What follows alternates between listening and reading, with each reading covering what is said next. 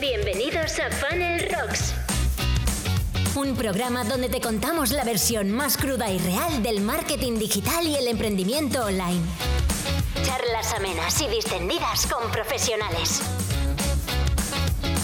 Con Antonio Ortega.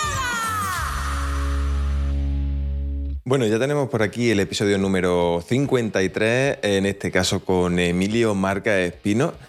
Es un episodio que a mí me hacía especial ilusión porque la verdad es que soy muy muy fan de, Emilio y por si no lo conoces es un fenómeno sobre todo en temas de networking, lleva años funcionando con la Latina Valley, ¿no? un club de networking y creo que es un emprendedor eh, de los pies a la cabeza y, además creo que hablamos bastante claro en este podcast. Así que, oye, eh, espero que te, que te guste y nada, te dejo con Emilio. Pues soy una persona profundamente curiosa que, que, mm, me dio mucha curiosidad eso de la informática cuando era un pequeño así, eh, como siendo apenas un infante y conocí mi primer ordenador y ahí hubo amor a primera vista.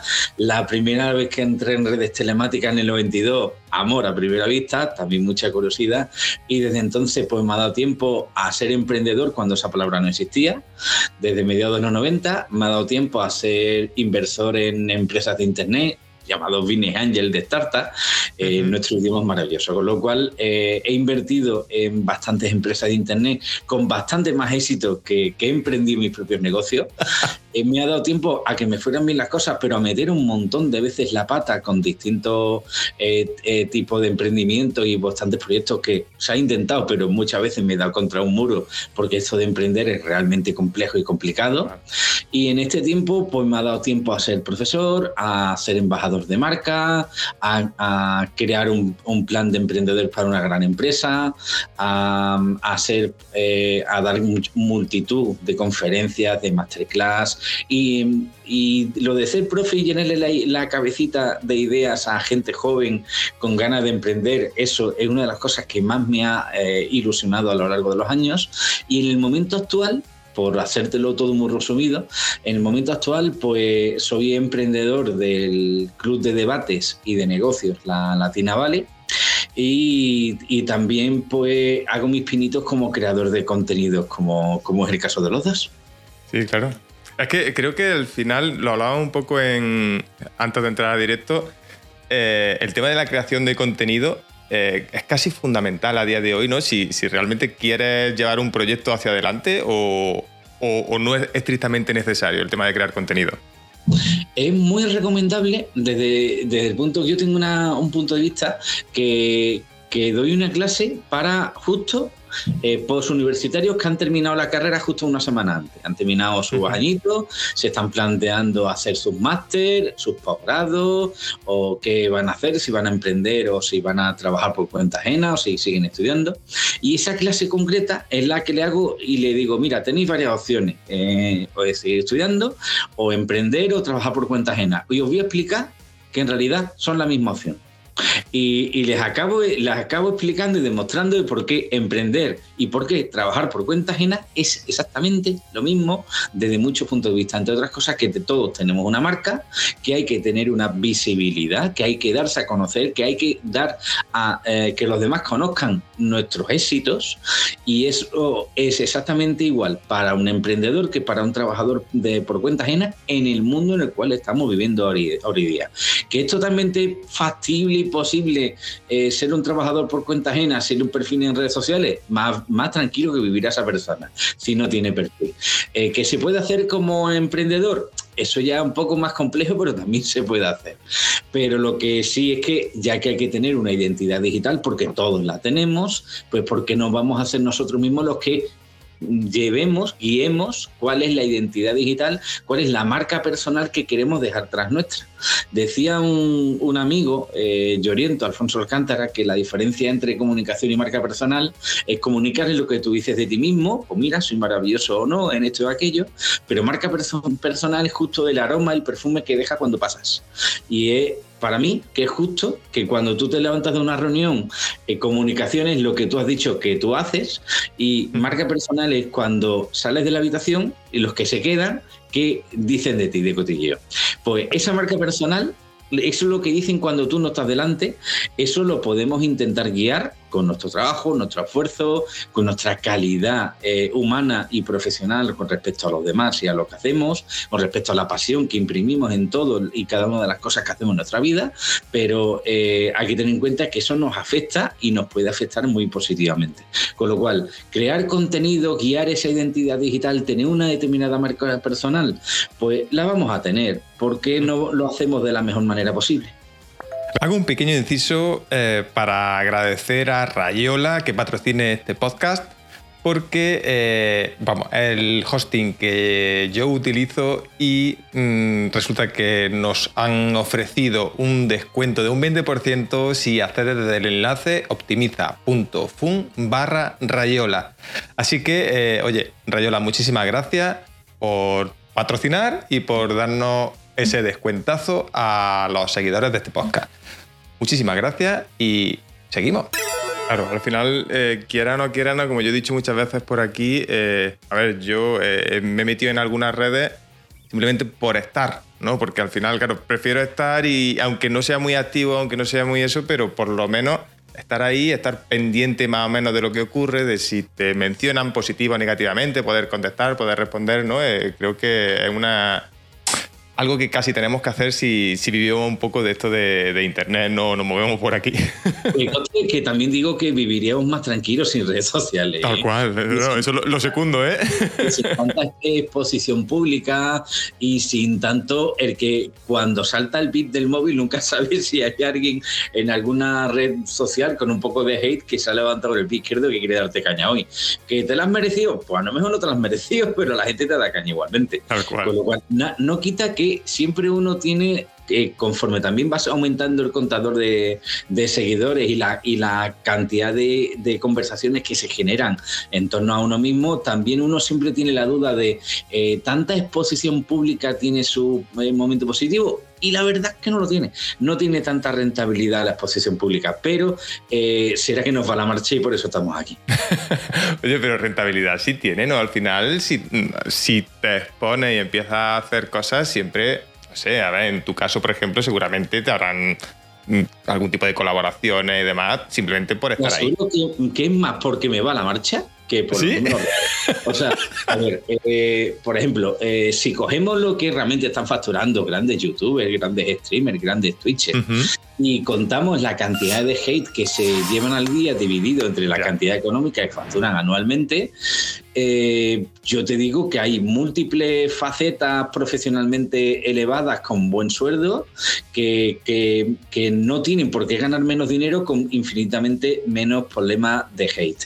Eh, y eh, si nos vamos a trabajo no tan bien remunerados como ser un top Twitcher, un top streamer, pero donde hoy día hay una falta de, de elementos profesionales relacionados con data, relacionados con analítica, con desarrollo, con inteligencia artificial, realidad aumentada, ese metaverso que, supuestamente está en cierne, vamos a echarle un poco más de tiempo del que parece.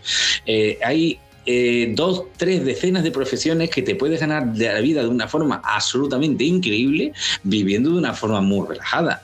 Y, si queremos dos, tres milloncitos como están ganando anualmente, más de un gran super Twitch, eh, Twitcher top 5 nacional, pues ahí una lista que se me ocurre mínimo de un centenar de emprendedores de startups que están cambiando el mundo y que su negocio le va profundamente bien, que eh, están ganando más dinero que eso con infinita menor cantidad de exposición pública y mucho menos hate. Con lo cual, eh, no estoy tan seguro que ni siquiera les merezca la pena a los grandes streamers youtubers.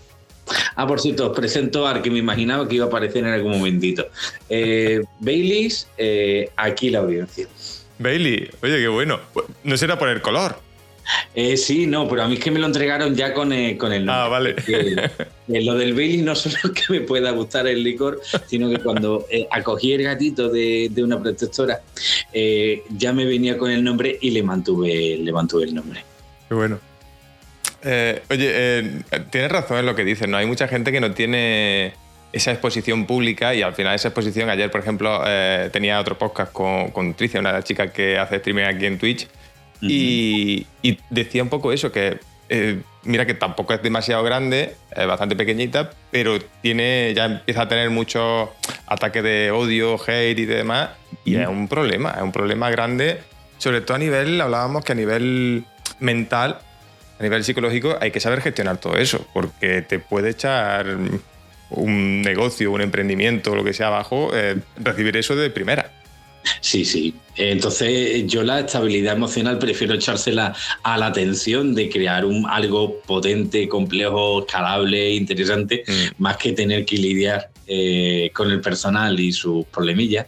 Pero sí, las redes sociales eh, yo creo que en algún momento tendrían que plantearse la gente que con más, mucho más paz y amor se funciona. Y, por enfocar un poquitín, que, sé que no se lo vamos sin guion, pero por enfocar un poquitín, eh, justo en la parte del networking, que es una de las mayores pasiones que siempre he tenido en toda mi vida y que también eh, íbamos a tocar con profesión en este stream, en la parte justo del networking lo que intentamos al fin y al cabo es intentar aportar lo mejor de nosotros mismos a los demás. Eh, para mí, un buen networking, bien entendido, es aquel en el que hay una cantidad ingente de generosidad por el prójimo, por el que, en, el, que se plantea una gran escucha activa por el prójimo, en el que tú intentas no solo escuchar el speech, lo que te quieran contar, sin eh, entender a la otra persona lo mejor posible, intentar aportarle valor, intentar ser siempre generoso e, intentar crear esas relaciones de confianza que son las que al final eh, marcan la diferencia para que las cosas ocurran. Entonces, eh, en el networking en el que llevo yo ya un par de décadas moviéndome, intentando incentivar, se ven habitualmente que la mayor parte de la gente lo que intenta es con ganas establecer eh, conexiones que no existían hasta ese momento y crear cosas nuevas en común, interesantes. Y en redes, en cuanto que hay una diferencia de, grado de separación y entre como que la persona que te puede dar caña está ciertamente separada, y ahí intento unir justo ambos temas, el networking y las redes, yo creo que esa cercanía que en un evento de networking jamás te pondrías a decirle las burradas que le dices a alguien en, una red social, pues eh, justamente esa, esa distancia de puedo coger a la famosa streamer que como la acabas de comentar y le voy a dar caña por lo que se me ocurra y, es porque no la tienes delante, porque, no te, porque la estás deshumanizando. Tal cual. Y precisamente lo bueno de, crear relaciones personales en, un networking es que tratamos justo lo contrario de personas totalmente desconocidas hasta el momento. Vamos a intentar que no solo sean conocidas, sino tal vez llamarles compañero, tal vez llamarles socio, tal vez llamarle amigo podemos encontrarnos de todo en un evento de networking, pero con unas ganas que tenemos de intentar de que nazca algo bueno de ahí. Mm. Y esa diferencia de separación que hay en redes de tú estás ahí, yo estoy aquí, nunca va a haber conexión ninguna y te deshumanizo, yo creo que es el motivo por el cual nos encontramos ese tipo de actitudes en redes. Tal cual. En cuanto a lo que decías de los networking, ¿no? El, eh, hay, hay como mucho tipo de networking porque al final, eh, yo qué sé, yo como te comentaba antes, he entrado en algunos, el típico speed networking, ¿no? Que parece como citas rápidas, estas de cinco minutitos, cosas así. Eh, eso, por ejemplo, tú lo ves, eh, no sé si llamarlo sano o productivo, ¿no? El tema del speed networking o o, prefieres, porque a mí personalmente me gusta más algo más, yo qué sé, por lo típico que he vivido yo muchas veces, ¿no? Después de un evento, poder tomar una cerveza juntos, charlar un rato y poder em, empezar a hablar ciertas relaciones, ¿no? El networking, el dating, o sea, el conocer personas para entorno profesional y el conocer personas para entorno personal, este usar tantos anglicismos, sé que alguien en redes nos va a dar caña con, tantos términos en inglés. Pues entonces, entre el networking y el dating no hay apenas diferencias. Entonces, el speed dating, eh, teniendo en cuenta que a mí ni el speed networking ni el speed dating no me gustan especialmente, pero ambos los he tenido que practicar en alguna vez en mi vida. Eh, el speed dating eh, tiene su provecho, el conocer a 25 personas que una de ellas supuestamente puede acabar siendo el amor de tu vida, pues no, pues seguramente tú te gustará más el tomarte una cerveza con esa, ese chico, esa chica, no es de mi incumbencia, pues esa persona, pues te, querrás tener una conversación tranquila, tomarte una cerveza, ir conociendo a esa persona, pues sí, eso te vale para lo personal, te vale para lo profesional, con lo cual hay gente a la que le vale perfectamente el speed networking, hay gente que le vale el speed dating, hay gente que prefiere métodos más pausados. El, club de debate y de negocios que yo me he organizado, precisamente lo que se plantea es que eh, se haya más pausa más buena letra, más irse conociendo, más irse tratando y acabar estableciendo relaciones de confianza con tiempo y buena letra, pero en realidad es que todo depende de cuáles sean tus intereses. Tienes una elevada necesidad de, por ejemplo, acabas de llegar a una ciudad, por ejemplo, me he mudado a Valencia, no conozco absolutamente a nadie y hay tres eventos distintos de Speed Day, de Speed Networking en esta semana, de distintas asociaciones distintas. Y en una semana puedes conocer a 100 personas de tu ecosistema eh, profesional en Valencia, habiéndote mudado la semana anterior. ¿Funciona en ese caso el speed networking? Maravillosamente. Entonces, todo depende de cuáles sean tus necesidades, pero lo normal es que aquí lo que buscamos es tener relaciones de, confianza que necesitan tiempo y cocinarse a fuego lento. Y es como todo, eh, depende de tu estrategia y de cuáles sean tus objetivos. Sí, sí, tal cual. Oye, es que al final es lo que te preguntaba, no lo que te comentaba antes de, de entrar a directo, que me da la sensación muchas veces que últimamente vamos todos a vender, quiero vender ya, quiero mm, conseguir objetivos ya para ayer. Y, claro, ese proceso de networking eh, que, lo explica y se ve lógico, ¿no? Oye, yo para generar una relación de confianza necesito cierto tiempo, no puedo llegar, conocerte y casarme contigo al día siguiente, ¿no? Eh, parece que últimamente, o al menos no sé, la percepción que yo tengo en, redes y demás, eh, lo estamos perdiendo, ese, sentimiento del fuego lento, de mm, y demás. Depende del ecosistema en el que te muevas. O sea, eh, si tú te vas a un ecosistema donde hay un número elevado de gente que quiere aumentar sus ventas, lo cual es totalmente loable, y, todo el mundo queremos aumentar nuestras ventas, pues te encontrarás muchos perfiles.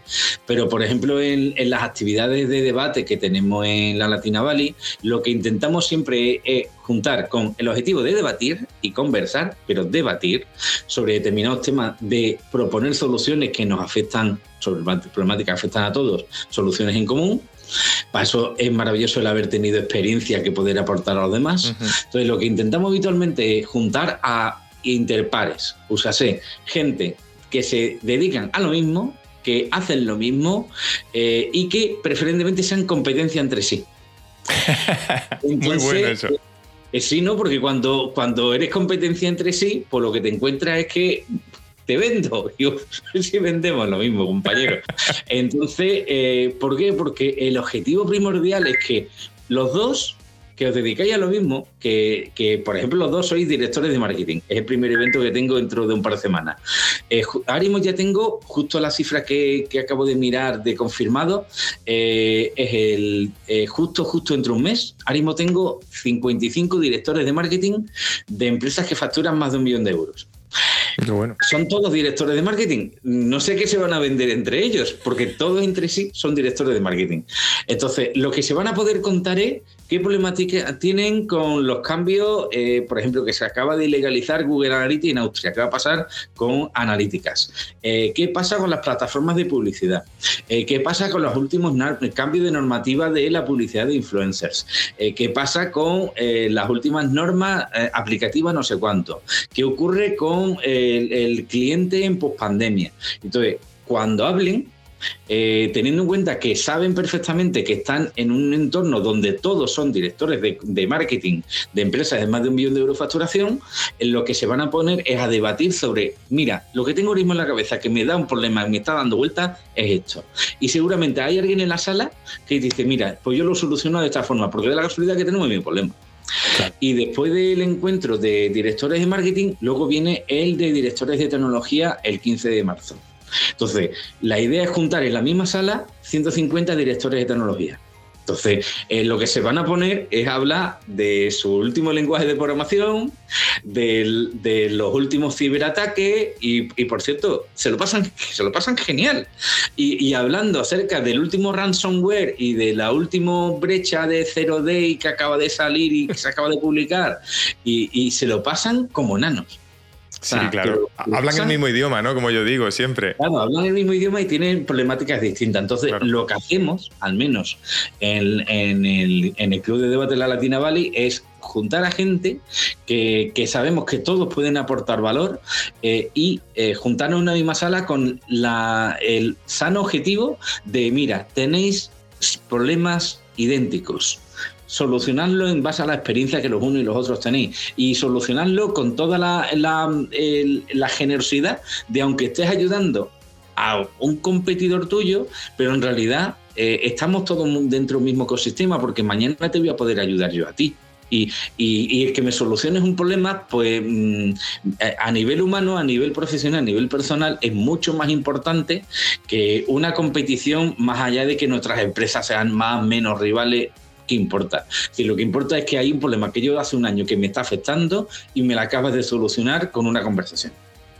No, estoy totalmente de acuerdo. ¿eh? Totalmente, totalmente de acuerdo. Porque al final creo que es donde se. A ver, donde se puede sumar más, ¿no? Al final, te iba a preguntar justo, ya creo que, que, no hace falta, ¿no? Pero te iba a preguntar, se me viene a la cabeza, digo, oye, ¿no te ha pasado nunca? Entiendo que sobre todo al principio, cuando, cuando se creó el concepto y demás, que, claro, vamos todos y empezamos a hablar de lo bien que nos va, de lo guapos que somos, de lo... ¿no? Porque mm, suele... No siempre, no siempre. Es que depende... es que suele ser difícil contar, eh, como yo digo, los problemas que tengo, ¿no? Todo eso, eh, al fin. Joder, es duro contarlo. Depende, depende del espacio que les creéis. Por ejemplo, yo había una serie de debates muy privados eh, que, hizo durante una temporada que lo hacía una especie como de en una planta sótano de un restaurante. Eh, eh, era tan tan sótano en una cava de Madrid, o sea, paredes de ladrillo desnudo, el metro cada vez que pasaba por justo debajo nuestra, porque era el metro de metro de ópera, eh, línea 2 roja, se escuchaba el metro y vibraba. Adiós. Sin cobertura de móvil, para que quien entrara ahí, que supiera que eh, ahí no se iba a grabar nada ni se iba a pasar nada a redes sociales. Y en ese entorno privado, donde eh, sabías tú perfectamente que lo que fuera a decir no iba a redes sociales, pues hay más de uno diciendo, pues mira, que, que nos van a despedir, nadie lo sabe, no lo digáis, pero una semana en tal empresa, los 500 que somos la empresa vamos a la calle. ¿Por qué lo sabes? Porque soy el director financiero y, y, estoy preparando los finiquitos para todo el mundo. No lo digáis porque sería parda.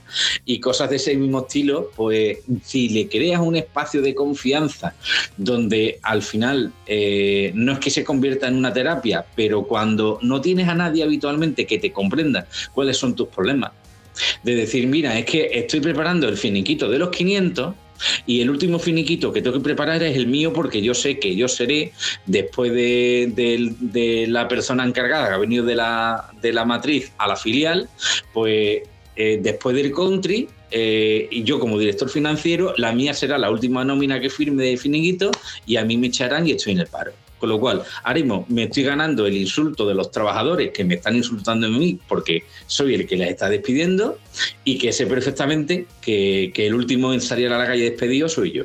Eh, y eso comentarlo en un entorno en que tú sabes perfectamente que eso lo explica afuera y la gente, y la gente no tiene por qué eh, ni entenderte ni empatizar contigo. Pero si lo cuentas en un entorno donde todos han tenido que pasar por esa situación antes que tú, pues seguramente se genera mucha más empatía, que es algo muy necesario en los entornos profesionales. es que, eh, es que así. Yo ya te digo, te admiro muchísimo en ese aspecto porque en cierta manera, ¿no? Y, guardando mucho las distancias, me veo muy reflejado ¿no? en, la trayectoria que has tenido y, tengo la misma. La misma ganas, por ejemplo, de, ir creando esa simbiosis ¿no? entre profesionales, entre compañeros, que, siempre, por ejemplo, aquí en Twitch, pues al final somos un grupito de, compañeros que nos dedicamos más o menos a lo mismo y me encanta eh, cómo lo haces y cómo, cómo, lo tienes tan asimilado. Entiendo que, claro, ya son los años ¿no? lo que te han dado llegar a, esos niveles. Entonces, básicamente, lo, que, lo que intento fomentar siempre es que haya una empatía, un entendimiento por el prójimo. Porque cuando tú vas a venderle simplemente al otro, pues ahí lo único que te estás planteando es tu cuenta de resultados y tú ves a la otra persona como una chequera que se tiene que abrir para firmar tu cheque. Pero en cambio lo que intento siempre es plantear, eh, es que la otra persona es alguien que te pueda ayudar, alguien que, con el que tendrías que encontrar muchos puntos en común. Y, por qué no intentáis encontrar precisamente esos puntos donde en realidad tenéis mucha afinidad? Eh, ¿Por qué no intentáis buscar y os facilito, vamos a echar voy a echar una mano, eh, vamos a entendernos, vamos a, escuchar de forma activa, eh, pero no solo es lo que me estés contando, sino que a lo mejor eh, saber que, tú tienes estas necesidades o tu entorno y que yo las puedo intentar solventar, porque si hay algo, conoces las normas de, productividad GTD, que dicen que si tú algo que vas a poder resolver en menos de dos minutos, lo puedes resolver en menos de dos minutos, no lo postergues, no te lo pienses, resuélvelo y no preguntes, tira para adelante. Pues esto es muy, esto es muy parecido. Eh, tú, puedes, tú puedes resolverle el problema a esa persona, eh, mm, hazlo. O sea, eh, te está diciendo en sus redes, te está diciendo en el evento de networking, te está diciendo en una charla privada, te está diciendo que tiene tal problemática o que tendría tal cuestión a resolver. ¿Se la puedes resolver no te va a gastar dinero? Eh, ¿Se la puedes resolver en menos de dos minutos? Pues párate y ni siquiera te lo plantees. O sea, no te pienses, no te pongas a, juzgar de si es que si le ayudo, mañana va a ser mi competidor y le va a ir mejor y me va a poder, no sé. No, no. O sea, si vas a tardar menos de dos minutos en resolverle la situación, eh, resuelve el problema. Dile cuál era la solución que tú has encontrado para el mismo problema y, tira para adelante, porque eh, solo el pensar si, si estratégicamente es bueno o malo que le ayude o no, eso gasta más energía que en realidad el beneficio, mira, te ha ayudado, tira para adelante. Si el problema era fácil, mañana me ayudarás o no. Que el problema que lo del karma no va tan así. No hay una ley cósmica, ya quisiera yo, no hay una ley cósmica que dice que si tú ayudas mucho a los demás el día de mañana te llegará un dedo, un dedo maravilloso de, donde sea y te, hará que te toque la lotería. No, no, eso no pasa. Pero sí es cierto que si tú facilitas un entorno, si tú facilitas la creación de una reputación personal en la cual eh, todo el mundo entiende que tú siempre sueles intentar ayudar, que tú eres merecedor de que te echen una ayudita un, o un tira para adelante, pues sí es verdad que con el tiempo un porcentaje no demasiado elevado, pero un porcentaje que existe, hay gente que dice, mira Emilio, te ayudo porque me da la gana ayudarte.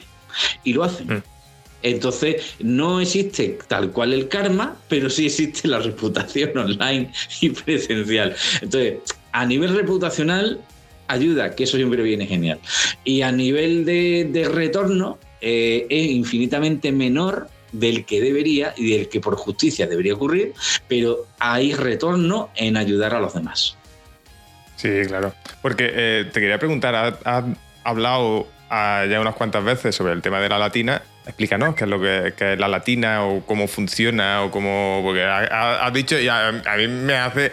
Quiero saber eh, qué es lo que hacéis y sobre todo cómo, cómo, me puedo acercar a la latina o, cómo funciona esto.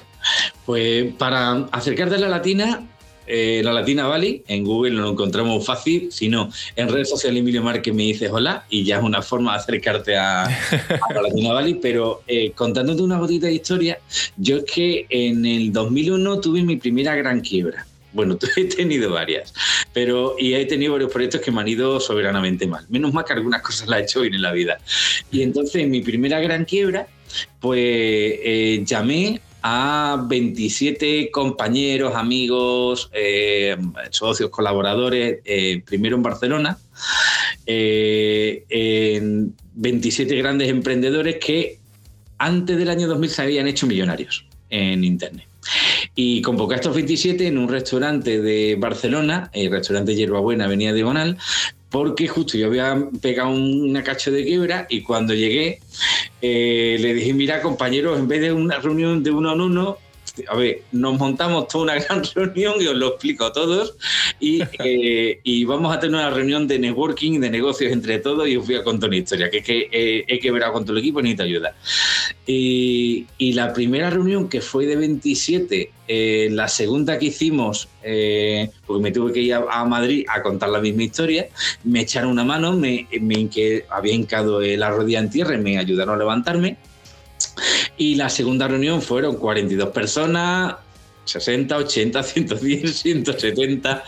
Y durante casi 20 años, desde el 2001 hasta el 2019, finales 18, finales 2000, eh, principios del 2019, pues esto fueron reuniones privadas que, que estuve llevando eh, pues para primeros emprendedores de Internet, hasta que tuve una catarsis personal y una desgraciada muy cercana y me dije, mira, voy a dedicarme a lo que más me gusta, que no tiene por qué ser lo que me haga precisamente millonario en esta vida, pero me lo paso genial, que eh, y lo que mejor se me ha dado en la vida, que siempre que es facilitar el que la gente se conozca y se establezcan ese tipo de, relaciones que a la gente le acaba yendo muy bien. Y eso siempre se me, se me dio genial. Entonces, me monté en la Latina Valley, y, empezaba con un modelo de negocio que era el modelo de mm, mm, date de alta en este club de negocios con una suscripción mensual y anual. ¡Qué desastre! Qué desastre. poco nos gusta pagar por las cosas, ¿eh? Qué desastre, qué desastre. Menos mal que no, que no busqué inversores para la, etapa inicial de Latina Valley porque me hubieran crucificado. Qué O sea, no. O sea, lo de, lo de pagar por suscribirse al club de negocio este del Emilio Latina Valley va a ser pivote, pivote. O sea, en, lenguaje emprendedor es que cuando metes la pata profundamente en un modelo de negocio y no facturas absolutamente nada, lo que hace es pivotar, que mira, meto la pata con otra cosa. vamos a cambiar un poco. Vamos a cambiar un poco. Entonces, la Latina Valley lo redirigí de, de club de negocios por suscripción, que eso ya no existe, eh, de hecho, hay algún, algún perdido que me llega a mí, mira, Emilio, que te quiero pagar la suscripción del Ladino Olivera. No, no, eso no existe ya. Eso no existe. Pero sí, eh, la empresa lo que empezamos a hacer actividades que, que, realmente sí merecía la pena pagar por entrar a ellas porque le aportábamos valor añadido a los asistentes. Pues mira, es que hay eh, dentro de la reunión, pues mira, hay un centenar de directores financieros de grandes empresas de España. Y entonces, pues si tú eres una fintech, dice, mm, esto me mola. O sea, que 100 de los mayores directores financieros del país están ahí dentro. digo, sí, sí, están ahí dentro. ¿Y voy a entrar gratis? Digo, no, no va a entrar gratis. una fintech no. Entonces, si tú vas a ganar dinero, obviamente, pues eh, déjame ver qué producto tenga y, si, eh, y si hay afinidad, pues mira, pasa y vas a hacer negocio.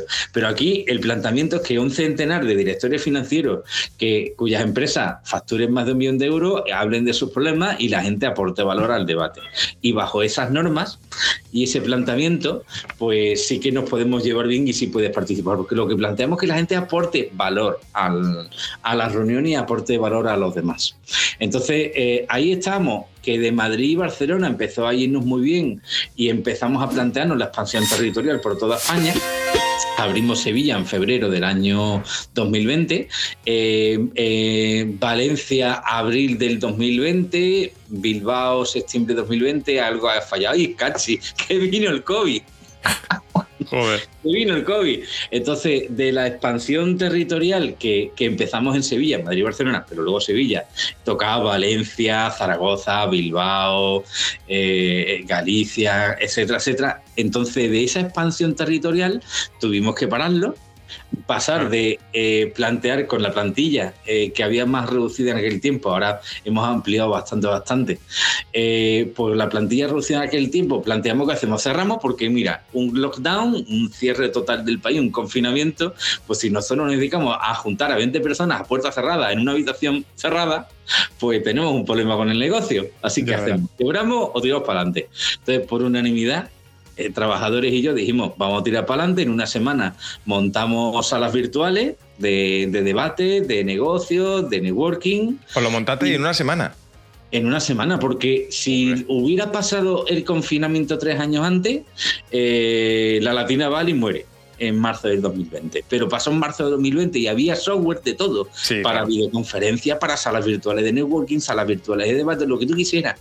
Y en una semana probamos distintas plataformas, nos quedamos con, adecuadas para los formatos que nosotros tenemos y nos encontramos que triplicamos eventos en el año 2020 respecto al 2019, batimos récord de facturación en el año 2020 En el año 2021 hemos vuelto a batir récord de facturación sobre todo lo anterior, eh, que nos fue bien, que hemos estado aumentando plantilla, nos faltan manos.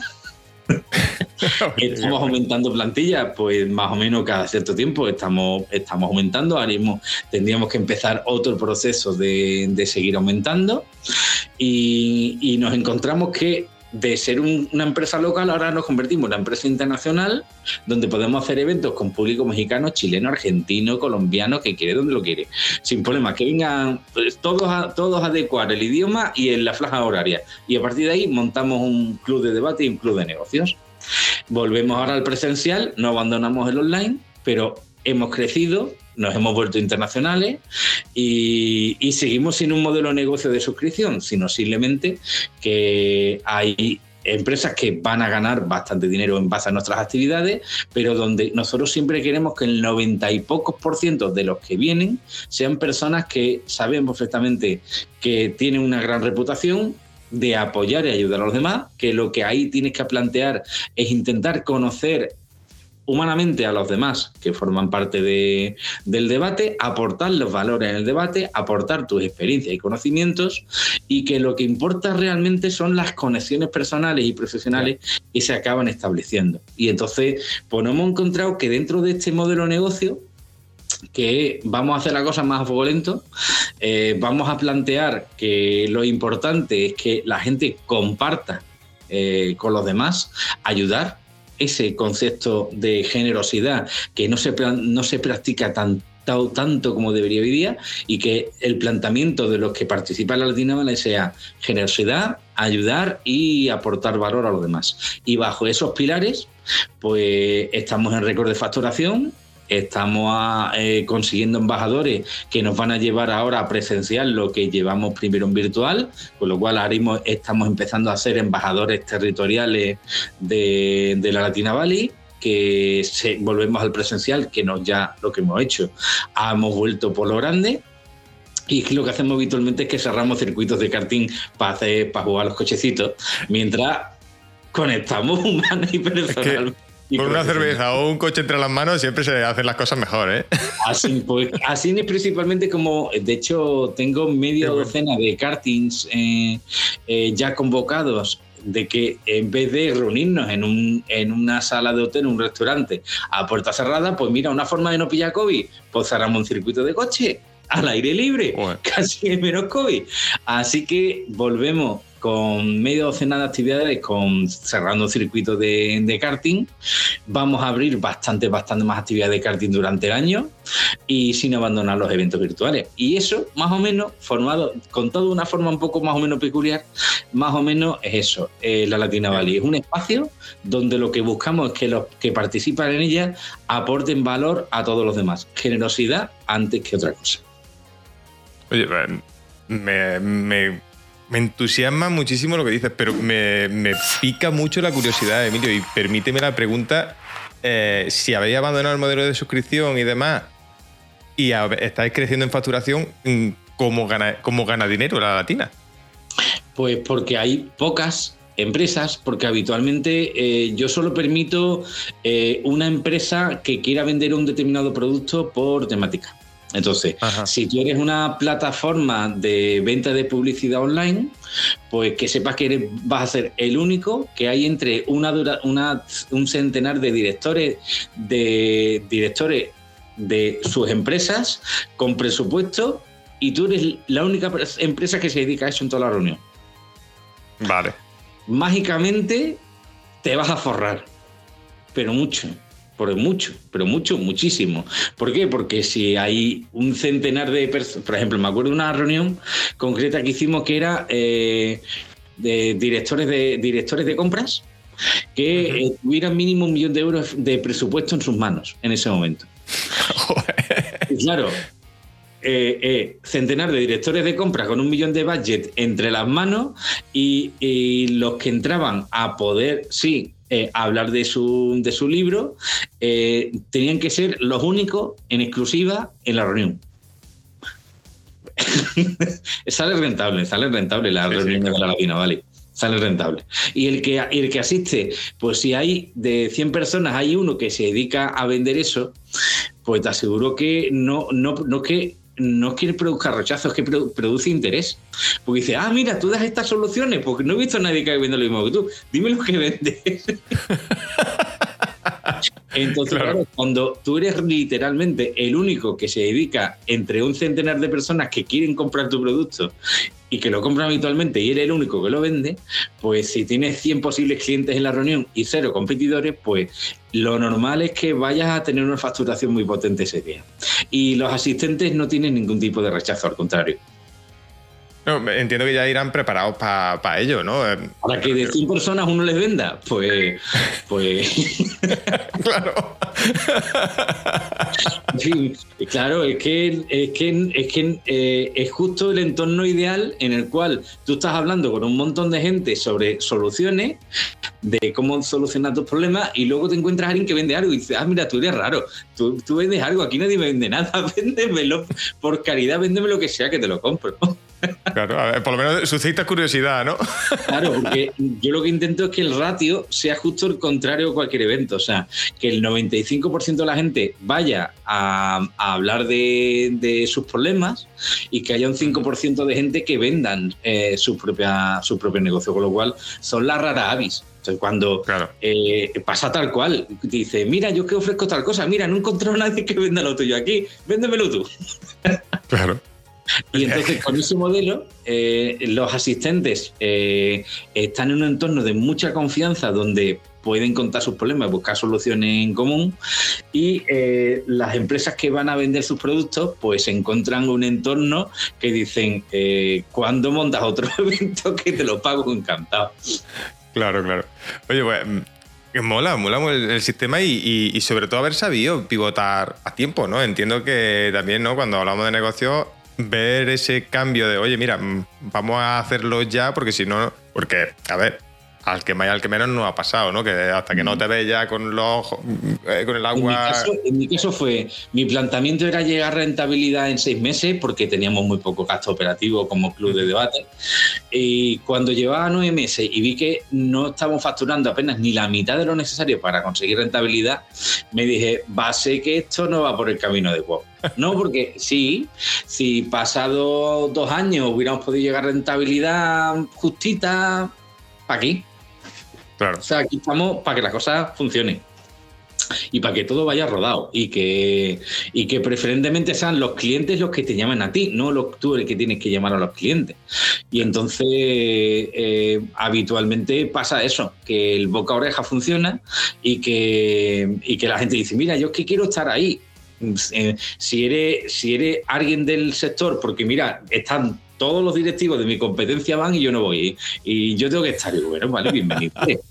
y por contra me vienen las empresas, mira, es que me han dicho que en tus eventos se vende mogollón. Y digo, pues no será porque te dejamos, porque no dejamos de. Entonces, yo creo que al final lo que hay que hacer es intentar crear espacios de confianza y a partir de ahí eh, que surja la magia. De acuerdo. Oye, eh, me lo apunto, ya te digo, yo me mm, quiero de alguna manera pues ayudar a, pues, al final a, lo que estoy, ¿no? Al sector del marketing, a la gente que está empezando en marketing y demás. Que no sé, no sé si, por ejemplo, en la Latina organiza algo que, tengamos cabida nosotros, ¿no? Pequeño emprendedor y demás. Tres, actividades de marketing. Una, para profesionales del SEO y el SEM. Eh, que esos son competidores todos entre todos, porque todos, tienen que colocar sus palabras clave, las primeras en Google y todas andan con la misma pelea. y, eh, SEOSEN, por un lado, la de directores de marketing y directores de comunicación, eh, que esa organizo dos al año, y la tercera de agencias. Y esa tercera de agencias es donde más quejas me provoca porque eh, invito a la gente y digo, que es un encuentro de agencia? Y yo, pero Emilio, ahí no hay clientes míos. Y yo, no, no hay clientes tuyos, son tu pura competencia para que te lleves bien con ellos. Y, después de siempre los reacios, que son los que vienen por primera vez, después de probarlo, dice, ah, Emilio, pues no sabía yo lo que me estaba perdiendo por no hablar con mi competencia. Porque me, estoy, me he dado cuenta de que el enemigo no es mi competencia, mi enemigo es mi proveedor.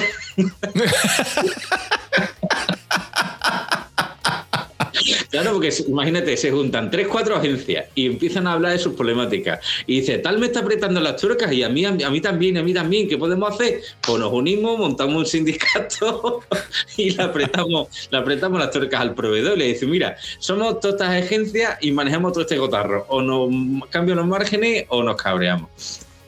Oye, pues claro, es que de ese tipo de cosas las que las que surge la magia, ¿no? Más que vender y más que eso, yo creo que, a ver, que también es importante, como decíamos, pero yo creo que el.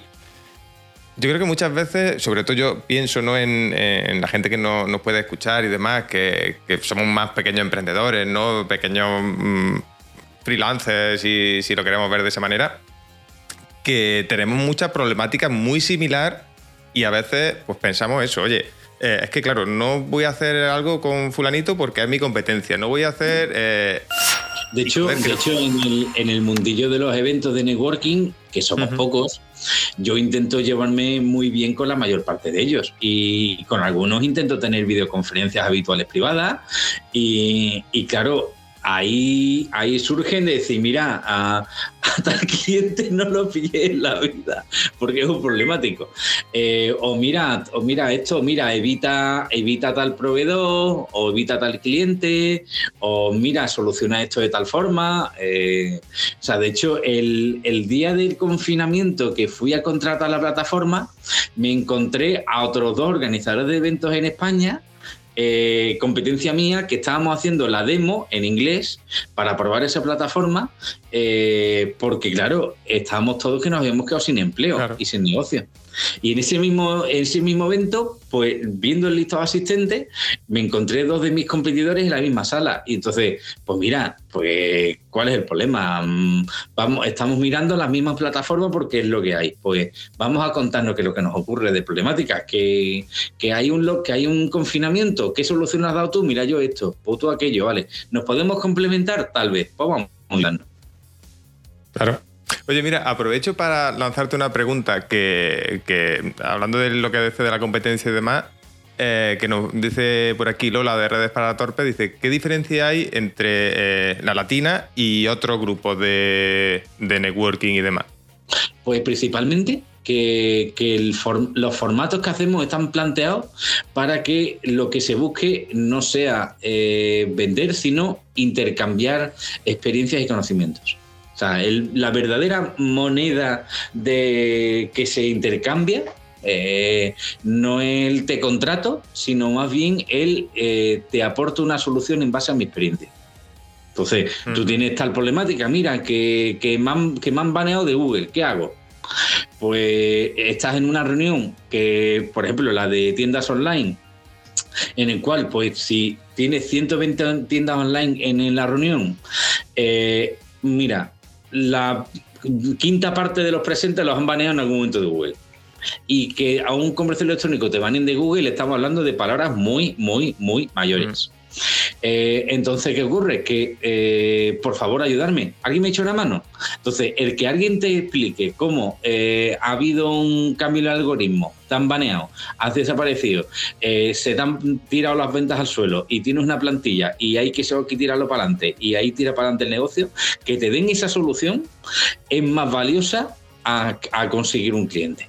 Entonces, la diferencia entre la Latina Valley y otras actividades parecidas es que lo que buscamos es que sobre todo la gente eh, se aporte eh, soluciones a problemas que tienen en común. ¿Cómo? Pues si es una reunión de tiendas online, pues lo que hay en la reunión presente son 100 tiendas online. O sea, eh, habitualmente los fundadores de las tiendas que eh, todos venden en online, todos son competidores entre sí, sí, vale, pero a algunos a lo mejor han baneado hoy en Google y está desesperado que socorro, socorro, socorro, y el que alguien de la reunión le explique, mira, mm, contacta con esta agencia de deseo, o contacta con esta persona en Google Irlanda, o mira, haz esto no sé cuánto, o contrata no sé qué, eh, esa solución le vale más que, que un simple negocio. Sí, yo creo que muchas veces. Eh, eh, dile a la compañera que le he visto el canal de Twitch en alguna ocasión. Oye, pues mire, ya sabes, Lola. Tienes aquí, a lo que se llama aquí en, Twitch, hay un lurker, eh, ¿no? Es que no sé si ha sido Marketing for E-Commerce, que creo que ha mandado alguna vez usuarios a su canal, pero en Rights eh, yo estaba en otro canal y por Raid he llegado al suyo de Lola, he llegado en alguna otra ocasión, a través de Raids. Pues mira, pues eh, aquí eh, al final, ¿ves? Esto es lo que a mí me, lo que te decía yo que, me gustaba de Twitch mm, respecto a otras plataformas de streaming, que eh, ese buen rollo, ¿no? Al final, como decía Lola al principio, aquí hacemos un poco de networking. eh, interesante, creo, ¿no? Porque al final nos juntamos gente que al final yo vengo a hablar de marketing, de negocio y demás. Y, y nos juntamos un grupito, ya nos vamos conociendo, hay como se estrecha un poco el lazo que no he visto, ya te decía que yo había hecho también streaming antes en, en YouTube y demás, y en YouTube no lo notaba así. Y aquí pues sí, cuesta trabajo y demás, pero no sé, yo por ejemplo pues mm, Yo me, nota. yo, me, yo me tengo que unir a la comunidad de Twitchers. o sea, que Sí, bueno. los que Oye, bienvenido que eres, que Emilio. con vosotros porque soy un Twitcher apenas estrenado, que llevo publicando hace un tiempo, pero claro, lo mío era más Liquid y Live.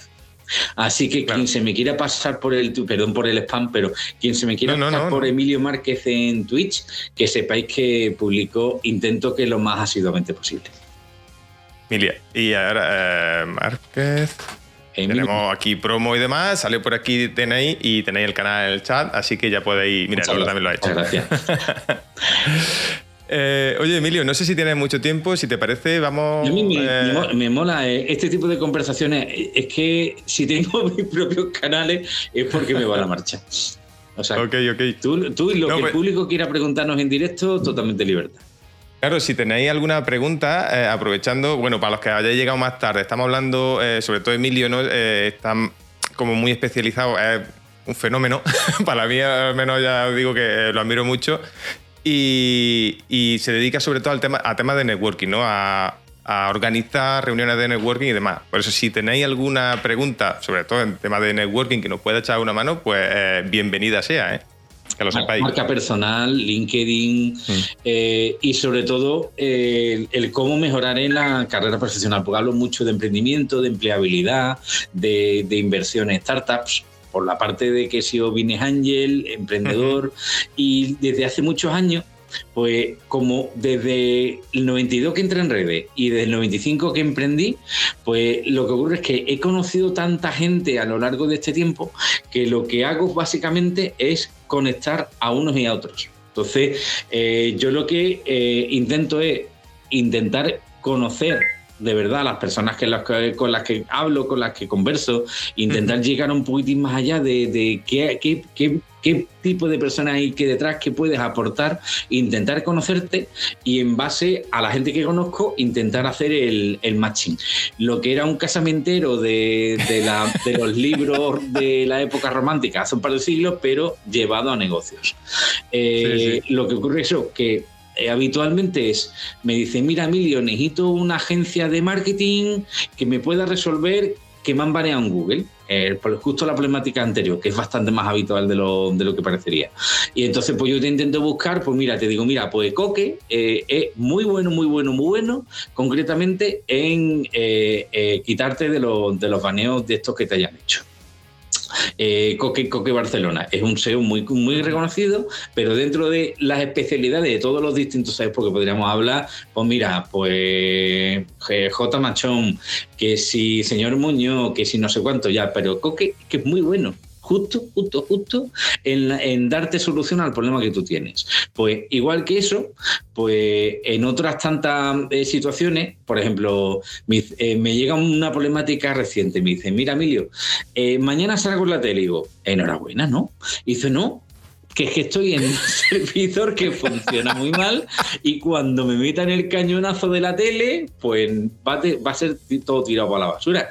Y le digo, mira, pues mira, montate inmediatamente un Cloudflare eh, inmediatamente y, y, y cruzadeo. Ya, pero Emilio, quiero hacerlo bien y no tengo nadie. Mira, eh, ¿cuándo decías que era la tele? Mañana por la mañana. Y digo, son las 10 de la noche. Entonces, tú imagínate a mí un martes en tres semanas buscando a un administrador barra administradora de sistema que al final el contrato se lo llevó una administradora de sistema. Eh, Son pocas, pero son muy buenas. Y, y claro, tú imagínate que me dicen, Emilio, estoy desesperado, necesito un administrador de sistemas de alto nivel que entre en un servidor que no conoce, que entre dentro y lo prepare para que eso aguante 10 veces el tráfico que es capaz de soportar, da igual cómo lo haga, si lo deriva, que si lo multiplica, lo clona, lo que sea, lo enruta, que sea, pero son las 10 de la noche, mañana a las 9 de la mañana empiezan a salir los anuncios. Y yo le digo, ¿sabes qué? Esto es imposible y sabes que te va a salir caro. Vale, vale. Pues creo que la broma, creo que le salió a 240 euros la hora. Le salió la broma. Toda la noche sin dormir es lo que tiene. Claro, es que yo tenía que buscar administrador de sistemas que a lo mejor se había levantado a las 6 de la mañana para ir a su trabajo, eh, para administrar sistemas durante todo el día y a las 10 de la noche, mientras estaban viendo el programa de turno de la tele o estaban viendo Netflix, un, un, chico con gafitas, así, mandándote un WhatsApp, hola, hola, ¿estás vivo? Tengo que hacerte una pregunta. Y, y a ver, ¿qué quieres? Son las 10 de la noche. Y digo, mira, ¿a ti te importaría entrar a un sistema, en sistema de un servidor web que no es tuyo, que no has visto en tu vida, porque hay, hay que resolver este marrón. Y claro, ante ahí, el problema es encontrar a la gente dispuesta, la gente, mira, yo lo haría, pero es que me muero, me muero del cansancio. Eh, mira, Emilio, eh, no, no digo las palabras porque a lo mejor Twitch nos bloquea, nos bloquea en directo por lenguaje malsonante. No lo he probado nunca, pero no lo intentemos. Eh, y otro dice, mira, Emilio, sabes que mm, estoy dispuesto a hacerlo, pero por una pasta absolutamente bestia. Y sí, creo que fueron unos 240 a la hora. Toda la noche. Claro. La bromita. Claro, porque es que si tú buscas un administrador de sistemas de alto nivel a la 10 de la noche de un martes para que un marronazo esté solucionado a las 9 de la mañana del miércoles, pues lo normal es que estés dispuesto a pagarlo como el que paga esas cosas. Pero vamos, que fue un santo milagro, porque no solo es que tenía mi listado de administrador de sistemas, comprobando cuáles estaban online en ese momento en WhatsApp, mandando mensajitos, negociando si estaban por la labor, hasta que encontré a quien sí tuvo los redaños de querer solucionarlo y que lo solucionó. Madre es un networking. No, pero también, oye, se me viene a la cabeza que eh, esa labor que tú llevas haciendo durante años de, menuda agenda tendrás, ¿no? Para conocer a tanta gente. llevo, llevo eh, eh, estoy pegando un salto cualitativo precisamente en la gestión de, ese detalle. Estoy, estoy en plena fase de digitalización de para que todo, porque mi, mi sueño hace unos años era tener un pequeño algoritmo que a través de Machine Learning eh, pudiera facilitar el macheo, el, el, juntar semiautomáticamente, donde me diga que la persona A con la persona B tiene un ratio interesante de temas en común y que con una supervisión humana más un algoritmo que fuera aprendiendo, que eso se pudiera hacer de una forma semi-automatizada para que yo le pudiera hacer a toda mi comunidad un toque y decir, hola, hola, que tal vez podrías contactar tú con la persona B. Me parece a mí que podría haber, eh, que podríais congeniar. Lo intentamos y en base a un luego una serie de formularios en la cual tú dirías que si ha habido, si no, suerte, no, qué ha pasado, tal, tal, tal, darle de comer al algoritmo para hacer ese aprendizaje profundo, para intentar crear esa, esa cajita negra que, que hiciera la labor de, de, de, macheo automatizado entre los miembros de mi comunidad. Esa es la fantasía. Que, que he comenzado hace un medio año aproximadamente, pasito a pasito. pues eh, es que es, eh, ya te digo, hace, como tú decías antes, hace un par de años a lo mejor no se veía eso, pero a día de hoy no es tan raro, tan eso. Me refiero que es muy factible hacer una cosa así. Bueno, bueno, bueno, eso de factible. A ver, hacen falta un montón de datos, como siempre, pero que puede funcionar bastante bien, algo así. En, esa, esa es la pequeña locura en la que estoy enfrascado en este momento. Oye, pues me, encanta. Esa, a mí, esas que locuras que me vuelven loco, Emilio. Así que estoy hablando con gente de data, con gente de, growth, con gente de distintas áreas, a ver cómo pudiéramos terminar de ir argumentando la historia. Pero en, en este momento el, el tema está avanzando. Eso ya te digo. A ver, a mí se me ocurre. Ya es que soy muy friki de todas estas cosas también. Bueno, la automatización a mí me vuelve loco y hace poco también estuve aprendiendo algo de Machine Learning, de análisis de datos y demás. Y, a ver, se te ocurren mil cosas, ¿no? Pero claro, al final lo que necesitas son muchísimos datos para poder cruzar y demás. y... Ahí lo que estamos es en la armonización de, de los datos, es lo que estoy en este momento. Armonizándolo todo para que tenga un formato medio parecido e inteligible para que toda la información inconesa entre sí inicialmente acabe estando más o menos eh, que pueda tener todo un, único flujo de funcionalidad una pequeña locura que ya veremos a ver qué pase, pero como no tengo prisa y como esto me encanta, pues avancemos. Eh, si, hay analistas de datos, gente que sepa de Machine Learning presente en este Twitch, levantar la patita, Emilio Márquez. Eh, os escucho encantado. yo, si, si quieres, yo conozco gente que es bastante buena en el tema de análisis de datos y que se dedican profesionalmente a ello y, y Machine Learning y demás. Así que si te Así que mi idea sería que eh, avanzando en la armonización de datos, eh, en, la, en breve, más o menos, de aquí a poco, esté empezando a mandar los primeros, los primeros formularios. Eh, para decir, mira, ¿estás dispuesto? ¿Estás de acuerdo? Mm, ¿Quieres entrar en el modo de prueba de, la beta del algoritmo y tal? Y empezar a hacer ya envío de formulario a la gente para que, para que vayamos macheando. Es que es maravilloso. Y, al final, oye, me ha, me ha molado mucho la actitud que tiene de, oye, me he equivocado, me he equivocado un montón de veces y yo es que eso, pues, ya te digo, por aquí no sé si lo ves, pero en el directo, claro, tú en, en ti no me ves, pero en el directo tengo aquí un contador de cagadas. Y ves lo de arriba, son las cagadas que he cometido aquí en directo, porque me parece maravilloso eh, que se pueda hablar eh, y que no y que esa perfección ¿no? que parece que tenemos que tener todo en los negocios, en el marketing en mi caso y demás, ¿no? Que, oye, que no, que un negocio no funciona bien a la primera, que tenemos que equivocarnos, tenemos que pivotar mil veces seguramente. Y yo que sé, mi intención siempre es normalizar un poco eso. Y me parece maravilloso que, que lo haya sacado el tema antes. la cultura del emprendimiento está mejorando está mejorando. De todas hay cierto tipo de, equivocaciones. En el mercado anglosajón, que está la cultura del fracaso está mucho más aceptada que, en el mundo latino, eh, cuestiones culturales religiosas de por medio, eh, hay que tener en cuenta que tampoco te dan un premio ni te dan dos besitos en la cara porque hayas fracasado. O sea, lo que ocurre es que eh, se puede entender como parte de tu camino de aprendizaje. Pero si tú eres has fracasado ocho, veces y tienes pinta de que vas a fracasar una novena, que sepas que no hay inversores anglosajones dispuestos a meterte la pasta en los bolsillos. Eso tampoco va así.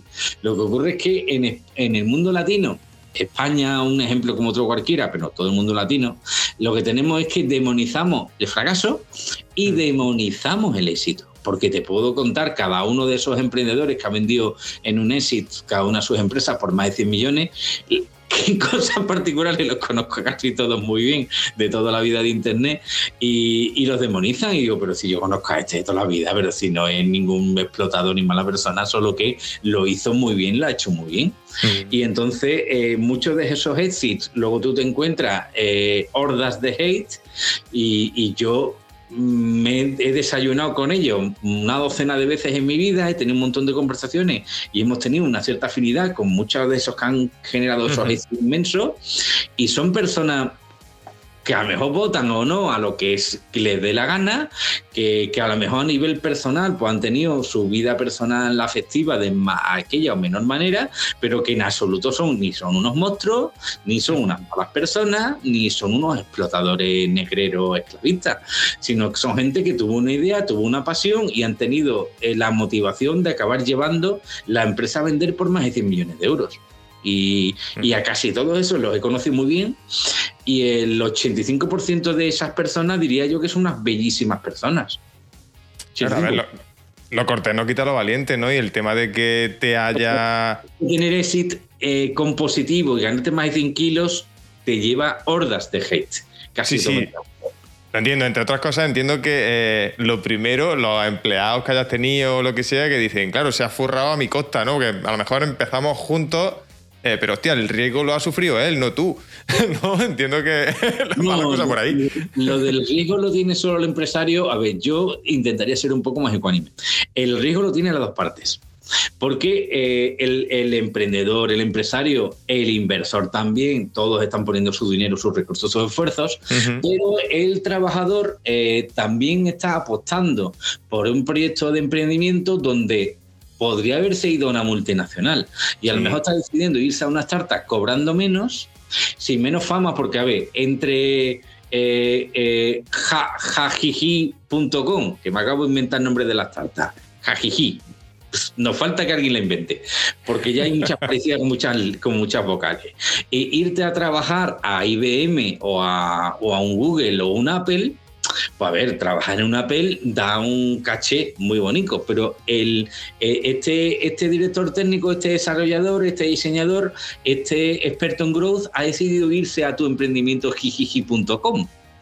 Con lo cual, eh, el que esté cobrando menos, el que esté teniendo menos reconocimiento, una menor trayectoria profesional, porque no es lo mismo irte de developer a Apple que irte de developerajiji.com, que a lo mejor funciona, a lo mejor se va a bañar el desastre, y tú tendrás que explicarle al director de recursos humanos de la empresa de que vayas mañana que trabajaste en una empresa llamada jijiji.com.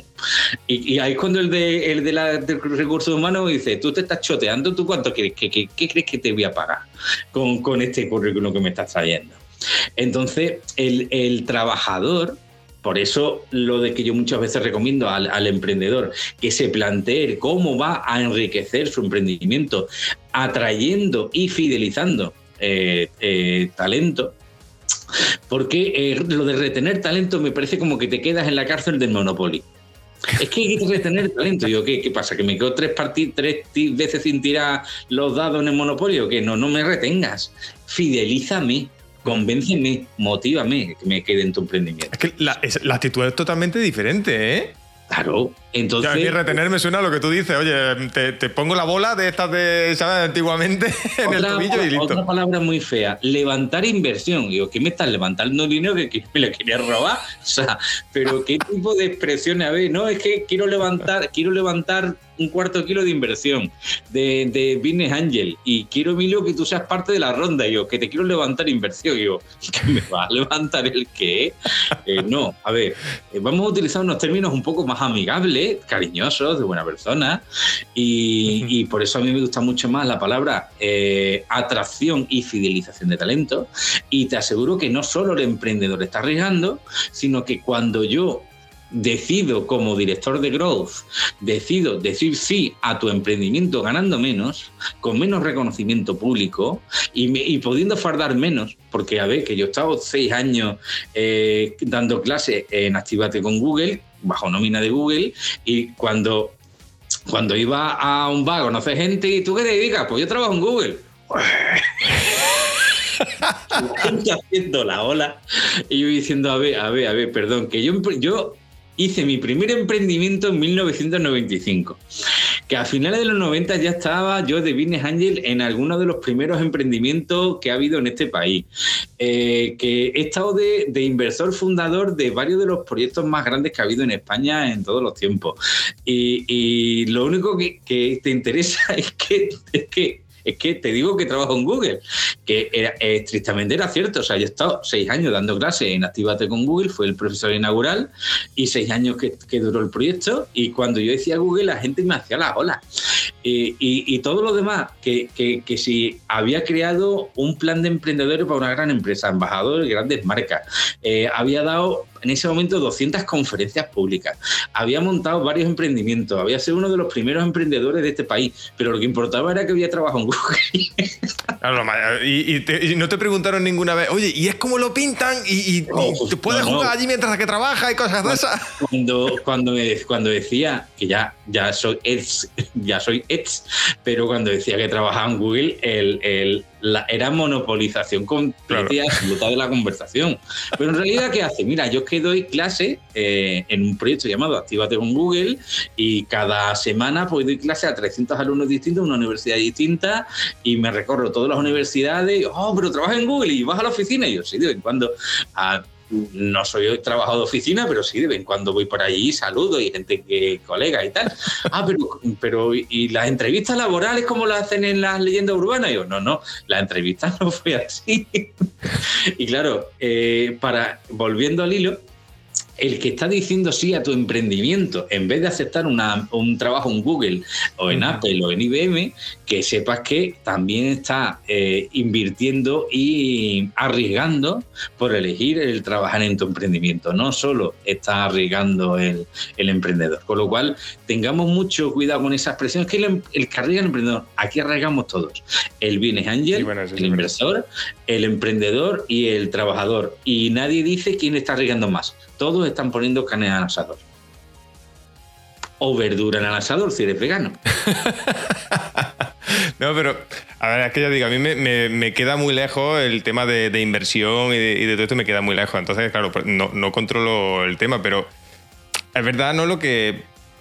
Y me ha quedado más claro ahora. Pero sí es verdad que se tiene como ese concepto, ¿no? De que, claro, el emprendedor o el, el que más arriesga, porque el que tiene la idea, que tiene que sacarla adelante, que tiene que eso moverse y quizá, eh, ahora que tú dices, oye, yo como trabajador, pues si apuesto por ti y por tu empresa, pues me apuesto por ello. Y, últimamente eso se ve bastante, ¿eh?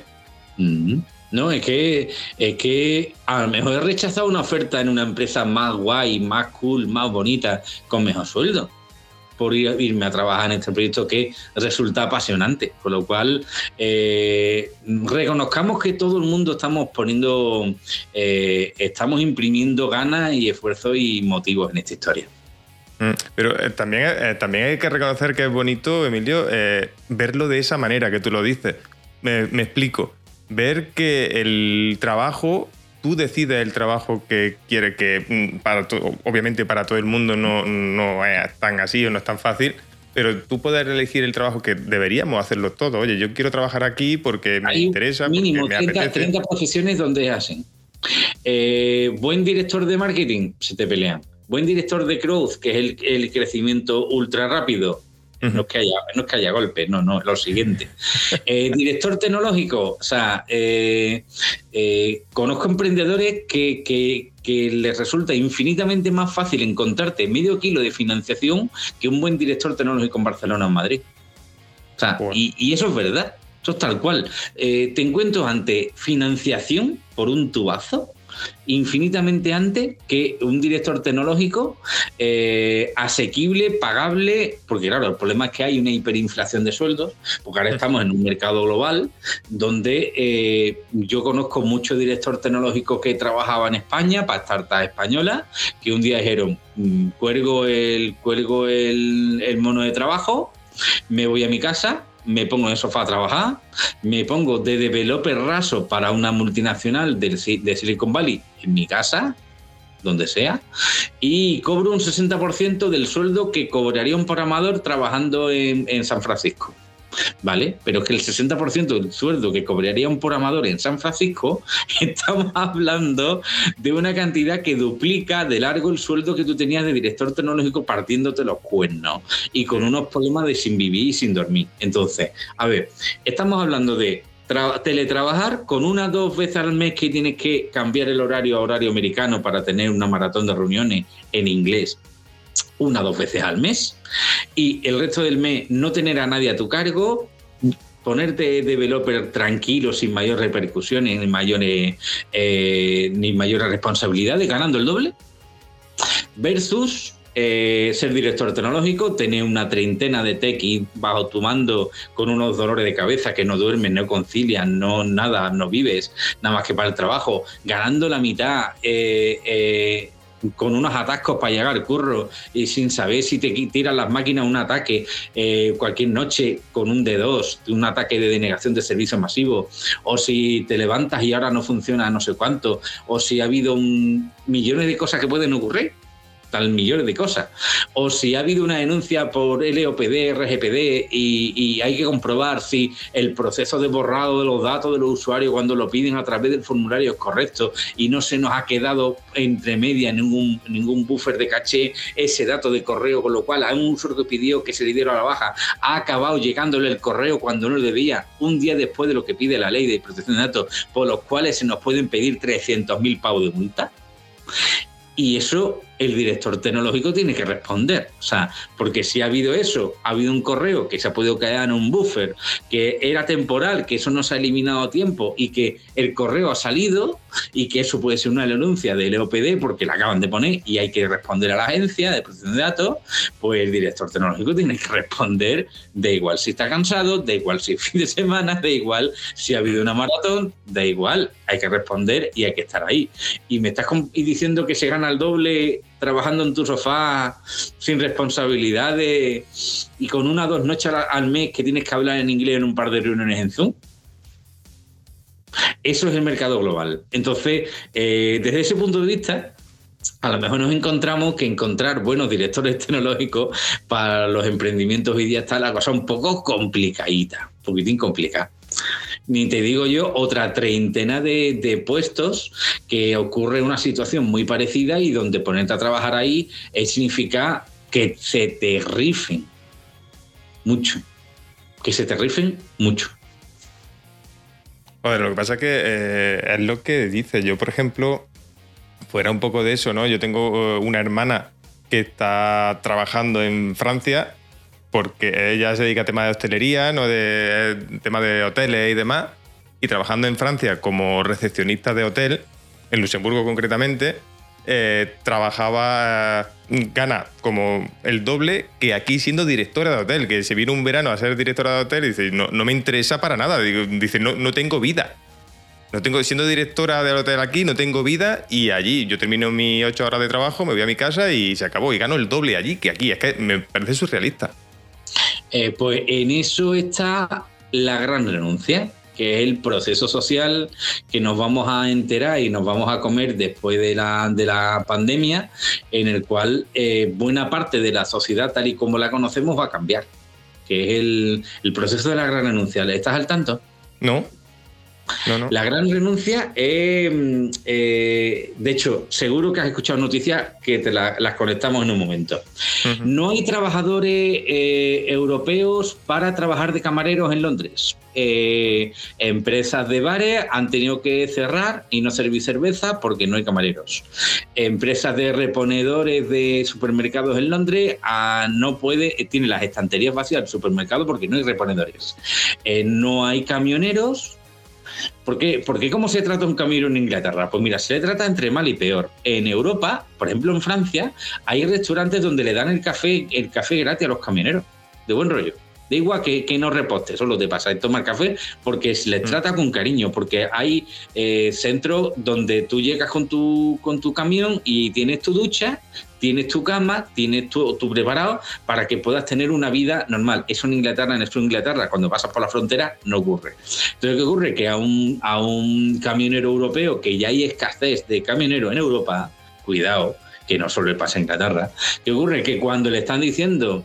Eh, cruza con muchas trabas legales a Inglaterra, entonces el Brexit más, eh, la pandemia han dicho, pues no voy a trabajar en Inglaterra. Y trabajadores europeos han dicho, mira, pues para, para que me traten de extranjero y para el Brexit, para que no me cuiden bien, pues me quedo trabajando en mi casa, que estoy con mi familia, porque me doy un darme la vuelta a la vida. Entonces, esas son unas noticias. Pero es que también hay falta de camareros en España en muchas provincias. Y también hay eh, falta de trabajadores en otros tantos puestos mal pagados, explotados, donde tú trabajas 14, 16 horas diarias, con un sueldo el mínimo. Vale, ¿qué ocurre? Que en Estados Unidos eh, donde se estaban planteando el tema del 7 euros con 5, 7 dólares y medio o el salario mínimo la hora, ahora se están planteando que casi todas las cadenas de restauración están empezando a pagar 15 en adelante. Y, esa, y ese duplicar porque no hay camareros porque no hay eh, eh, millones y millones de trabajadores. El mes pasado renunciaron a su puesto laboral 4 millones de estadounidenses o personas, no sé estadounidenses, personas, porque mejor son de otros países. 4 millones de personas renunciaron a su puesto laboral en Estados Unidos el mes pasado.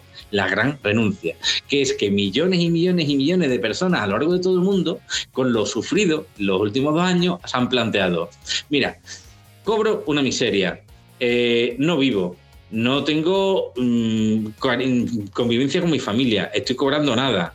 Eh, ¿Por qué no me busco otro empleo? ¿O porque simplemente no trabajo? ¿O simplemente me voy al campo en medio de la nada? Y entonces eh, hay mucha gente que se ha empezado a plantear que en vez de trabajar 14 horas al día por el mínimo, pues a lo mejor puedo buscar a trabajar 8 horas al día por el mínimo. Cobro lo mismo, que es una, que es una porquería, pero curro 6 horas menos al día.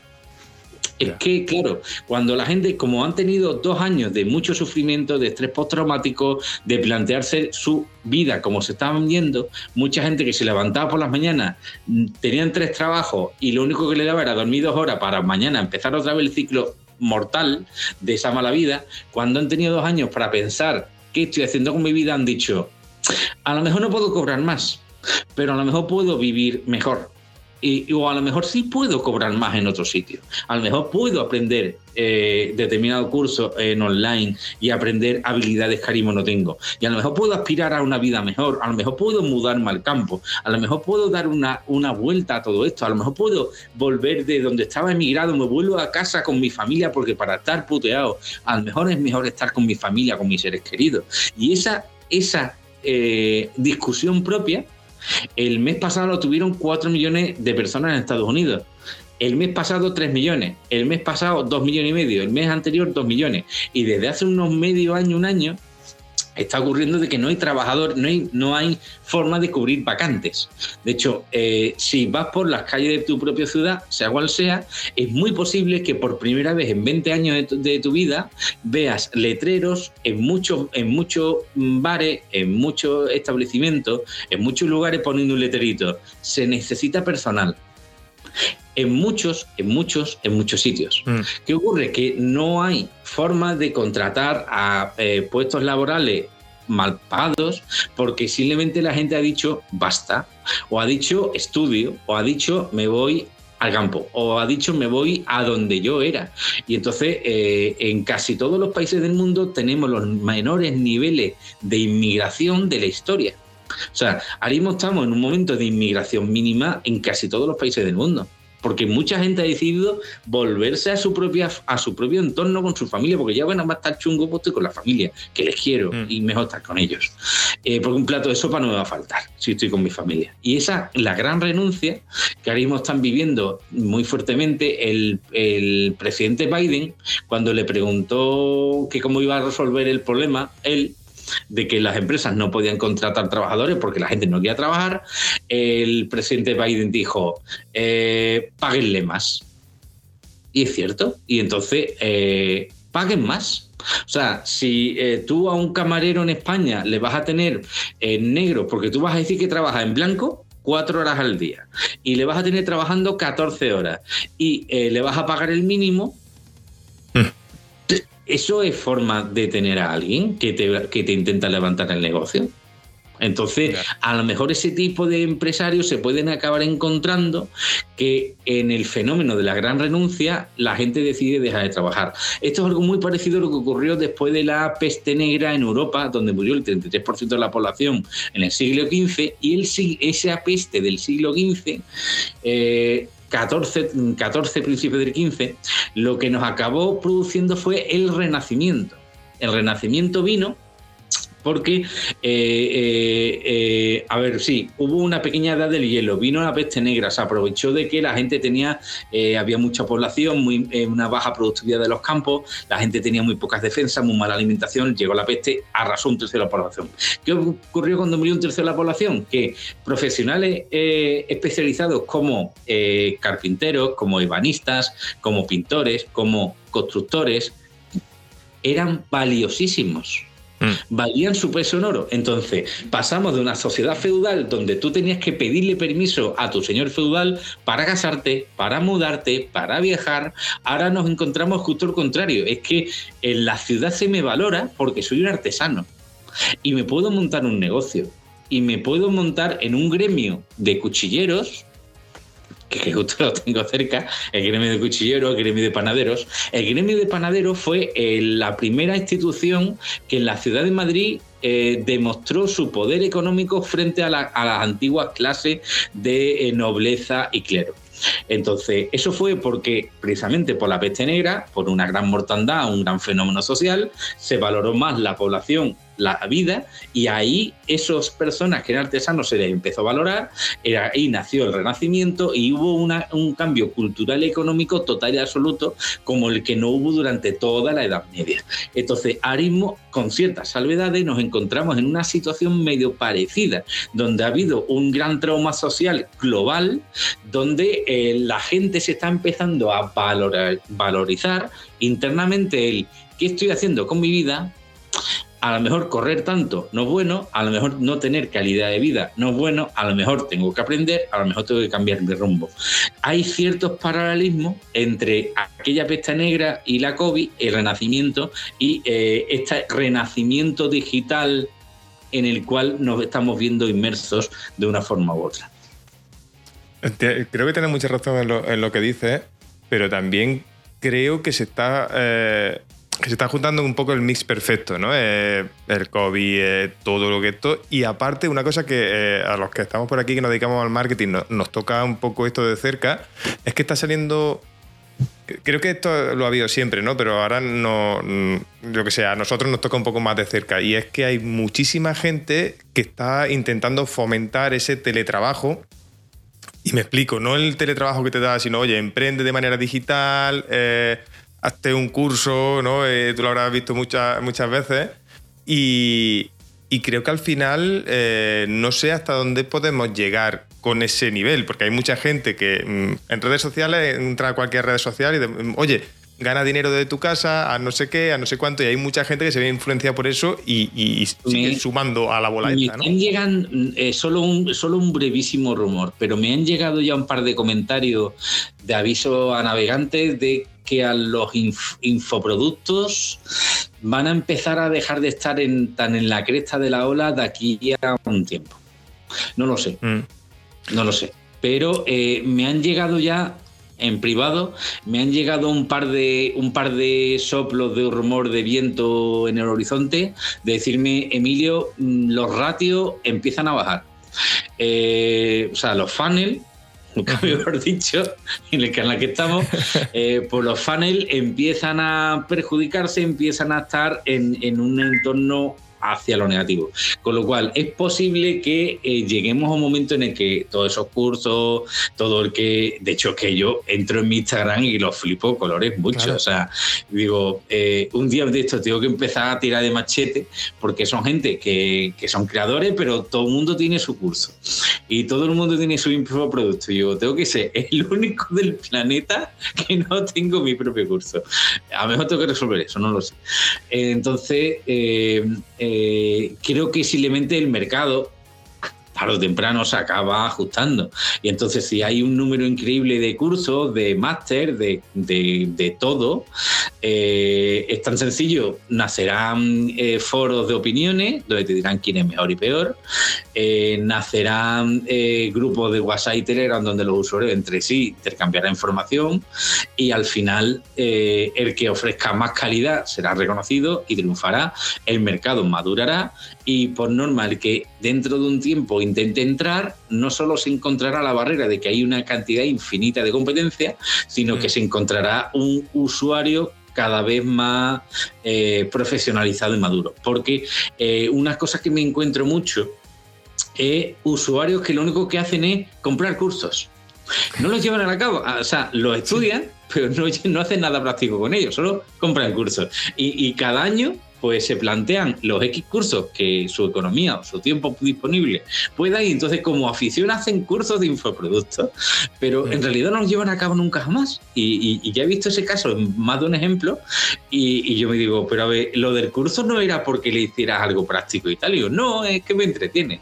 No, no le veo otra, otra historia, porque en realidad el comprar el curso por el dinero que te pida el del infoproducto y ejecutarlo es más sencillo que pedir la financiación, montar la empresa, tira para adelante, o sea, es más complicado. Es un, es un salto que, lo de prepararte un infoproducto eh, es, es, solo una escala muy básica y el saltar a emprender es infinitamente más alto, más alto el, salto. Con lo cual, eh, también nos encontramos ese nicho, gente que simplemente compra los cursos por comprarlo y cada año se compra X cursos por, por, por, el producto. Entonces, el mercado madurará. Y entonces que se sepan los navegantes que dentro de un tiempo pues vender un infoproducto y ganarse la vida con ello será tremendamente complicado. Parte de la conversación que tú y yo teníamos al principio precisamente es que la maduración como creadores de contenido para triunfar como creadores de contenido, eh, que a contar, pero es, es, es sádico lo que vive un creador de contenido para querer triunfar es una situación muy sádica, porque eh, hay una presión social donde todo el mundo te dice que tú tienes que crear contenido, convertirte en un youtuber y un twitcher y un influencer y, y ahí están el propio Ibai o el propio Auron, que creo que en ambos casos varias veces han dicho, no os hagáis creadores de contenidos, y no era como algún energúmeno ha dicho, es que, lo que no quieren competencia, no, es que te están diciendo lo mejor que puedes hacer, mm. que es que no te hagas creador de contenido, porque eh, esas historias lo único que hacen es que hace, hace 20 años, pues los padres querían que su hijo fuera futbolista, quisiera o no el niño ser futbolista. Hace cinco años pues los padres querían que el, niño fuera youtuber y ahora quieren que se haga streamer en Twitch. Y como sea, pero que te hagas streamer en Twitch, hijo mío. Y el, niño no tienen intención. Pero ¿qué es lo que ocurre? Que lo que tendrían que hacer es que se hiciera matemático, por favor. Que se hiciera matemático. Porque por matemático te digo yo, una quincena de profesiones y una mirada imposible de imaginar de empresas que se matan por ti. Ahora mismo, los matemáticos hasta de secundaria, ya no digo profesores matemáticos de universidad, no, no, no, hasta matemáticos de secundaria, profesores de secundaria de matemáticas, los están fichando. Joder empieza a haber falta de profesores de secundaria de matemáticas porque las empresas están trincando matemáticos de donde los haya, porque tú, si necesitas analista de datos, ¿vale? Que no es tan sencillo reciclar un profesor de secundaria de matemáticas a analista de datos. No es tan sencillo, pero por, por algún parte tienes que empezar. Porque no hay licenciados de matemáticas disponibles en el mercado. No lo hay, no hay están, están rifados. O sea, eh, se necesita mucho. Entonces, yo cuando me llega un padre y dice, es que yo quiero que mi niño sea, sea streamer, o no, matemático, por favor, que haga matemáticas. Yo te, voy a hacer una pregunta referente a lo que comentaste antes del tema de meta y demás, que, parece que estás puesto, eh, o al menos más puesto que yo, eh, del metaverso y de todo esto. ¿Cómo crees que va a venir eh, estos años, dos, tres años que viene? O cinco o diez, no sé. ¿Cuál es tu percepción de, todo el mundo tecnológico? No me acuerdo si era la ley de Amara, que el, público que tengamos online lo pueda buscar, eh, porque eh, no me acuerdo cuál era, la que dice que la densidad de los microchips se duplica cada 18 meses o dos años, o mm. la ley de Amara creo que era, la gente tiene tendencia a sobreestimar la importancia y los cambios en el paradigma de la sociedad, de los cambios de la tecnología en el corto plazo, y tiende a infravalorar eh, los cambios de la tecnología en largo plazo. Esto es, el metaverso nos va a cambiar la vida en el 2022. Y yo le digo, déjame que, que me eche una risa, unos buenos loles, como diría la juventud hoy día. Pero dígame usted lo que nos va a cambiar la vida en el, del metaverso entre el 2030 y el 2035. Y yo te diré que no somos capaces ni humanamente ni, a nivel de imaginación ni fantasía, ni a nivel de escritura de ciencia ficción o fantasía, de llegar ni a remotamente imaginar lo que nos va a cambiar la vida en el 2035. Entonces, cuando el efecto de burbuja comunicativa, a ver, que todo el mundo vivimos en Second Life. A ver, a ver, los más jóvenes del lugar no, pero yo estuve en Second Life y si te, hacías un avatar, lo primero que entrabas en, Second Life y había gente que entraba con el avatar y, si te ponías un avatar de chica, te hacían proposiciones honestas dándote 35 dólares virtuales. Y digo, ¿qué me estás contando? O sea, por favor, pervertido, déjame en paz. O sea, eso era Second Life. Vale, el metaverso. El metaverso en el 2022. A ver, que yo sepa, necesitamos una gafa de realidad virtual. Dicen que en el 2022 va a ser el año de la gafa de realidad virtual. Yo probé las primeras de Google. Memoria de gusto.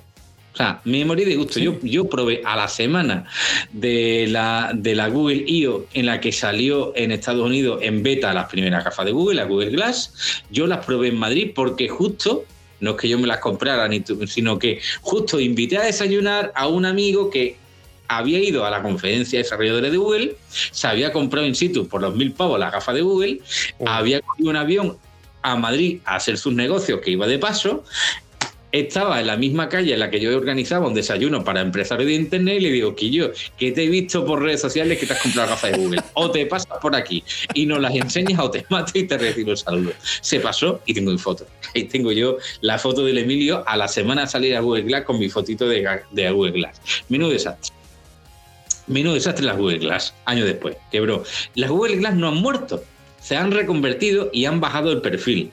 Eh, son para usos profesionales. O sea, ingeniero, arquitectura, siguen vivas, ¿eh? aunque no parezca. El metaverso necesitamos gafas, vale, pero eh, Apple va a sacar su gafa. Los rumores, que no creo que sean para creerlo demasiado, dicen que va a llevar un chip M1 Pro, que es un buen bicho, muy buen bicho, eh, que van a valer entre 1.000 y 2.000 pavos. Menudo bicho de gafa de Apple. Pero aunque la saquen, a ver, que recordemos, el, el iPhone 1, menos, menos, menos, menos patata. Menos patata. Mira que cambió el paradigma de la telefonía móvil y de nuestras vidas y la sociedad a todos los efectos para toda la historia. Pero el iPhone 1 era una patata. El iPhone 2, el iPhone 3, el iPhone 4 empezó a ser un poco bueno. Un poco bueno, el 4. El 4S fue el que ya empezó a ser un poco decente. El 4S, cinco años después del primer iPhone. Eh, el que iPhone, el que Apple sacara el iPhone, ¿ha cambiado en algo nuestras vidas? A ver, que lo que había antes de iPhone eran las Palm. Eh, y acaba, acaba de cerrar la empresa. O sea, ya han desconectado las que tenían su Palm y tal. Acaba de. Las Blackberry a- eh, han desconectado servidores la semana pasada. Entonces, acordémonos lo que había antes de llegar a Apple. Eh, eh, y antes de llegar el smartphone. O sea, los Nokia 8210 que los tiraba contra una pared y hacía agujero en la pared. Eso es lo que había antes de la llegada del Apple y del iPhone. ¿Qué ha cambiado la sociedad en el largo plazo? De una manera tal que te ha cambiado tu vida y la de cada uno de los que estamos, estáis viendo esta en audiencia, nos ha cambiado la vida tal el que Apple sacara el iPhone 1 que no lo podíamos ni soñar ni en ciencia ficción. Pero el iPhone 1 cambió algo, no, no cambió nada, era una, era una patata. Y el 2, y el 3, y el 4, hasta el 4S mínimo.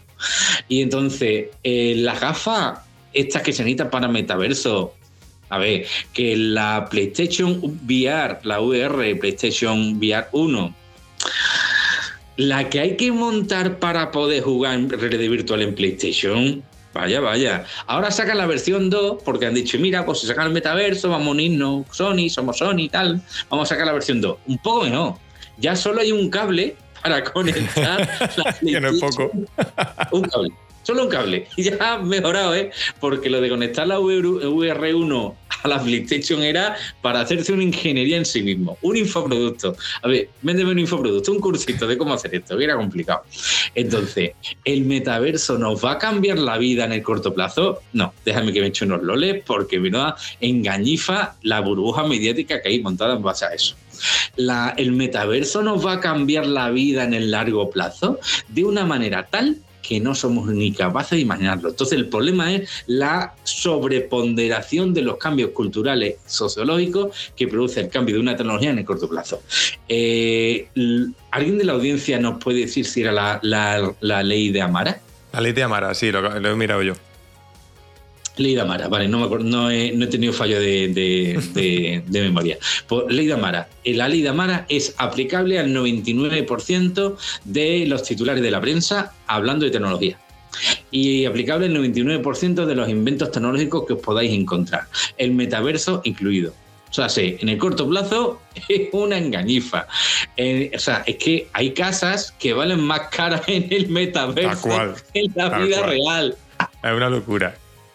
No, pero en el largo plazo, eh, de hecho, en el largo plazo hay una película de las peores que, bueno, ah, el Bruce Willis, Bruce Willis. Bruce Willis tiene varias de las mejores películas que podamos tener en nuestra historia, pero tiene varias de las peores basofias que se han escrito nunca jamás en el guion de un guion de cine.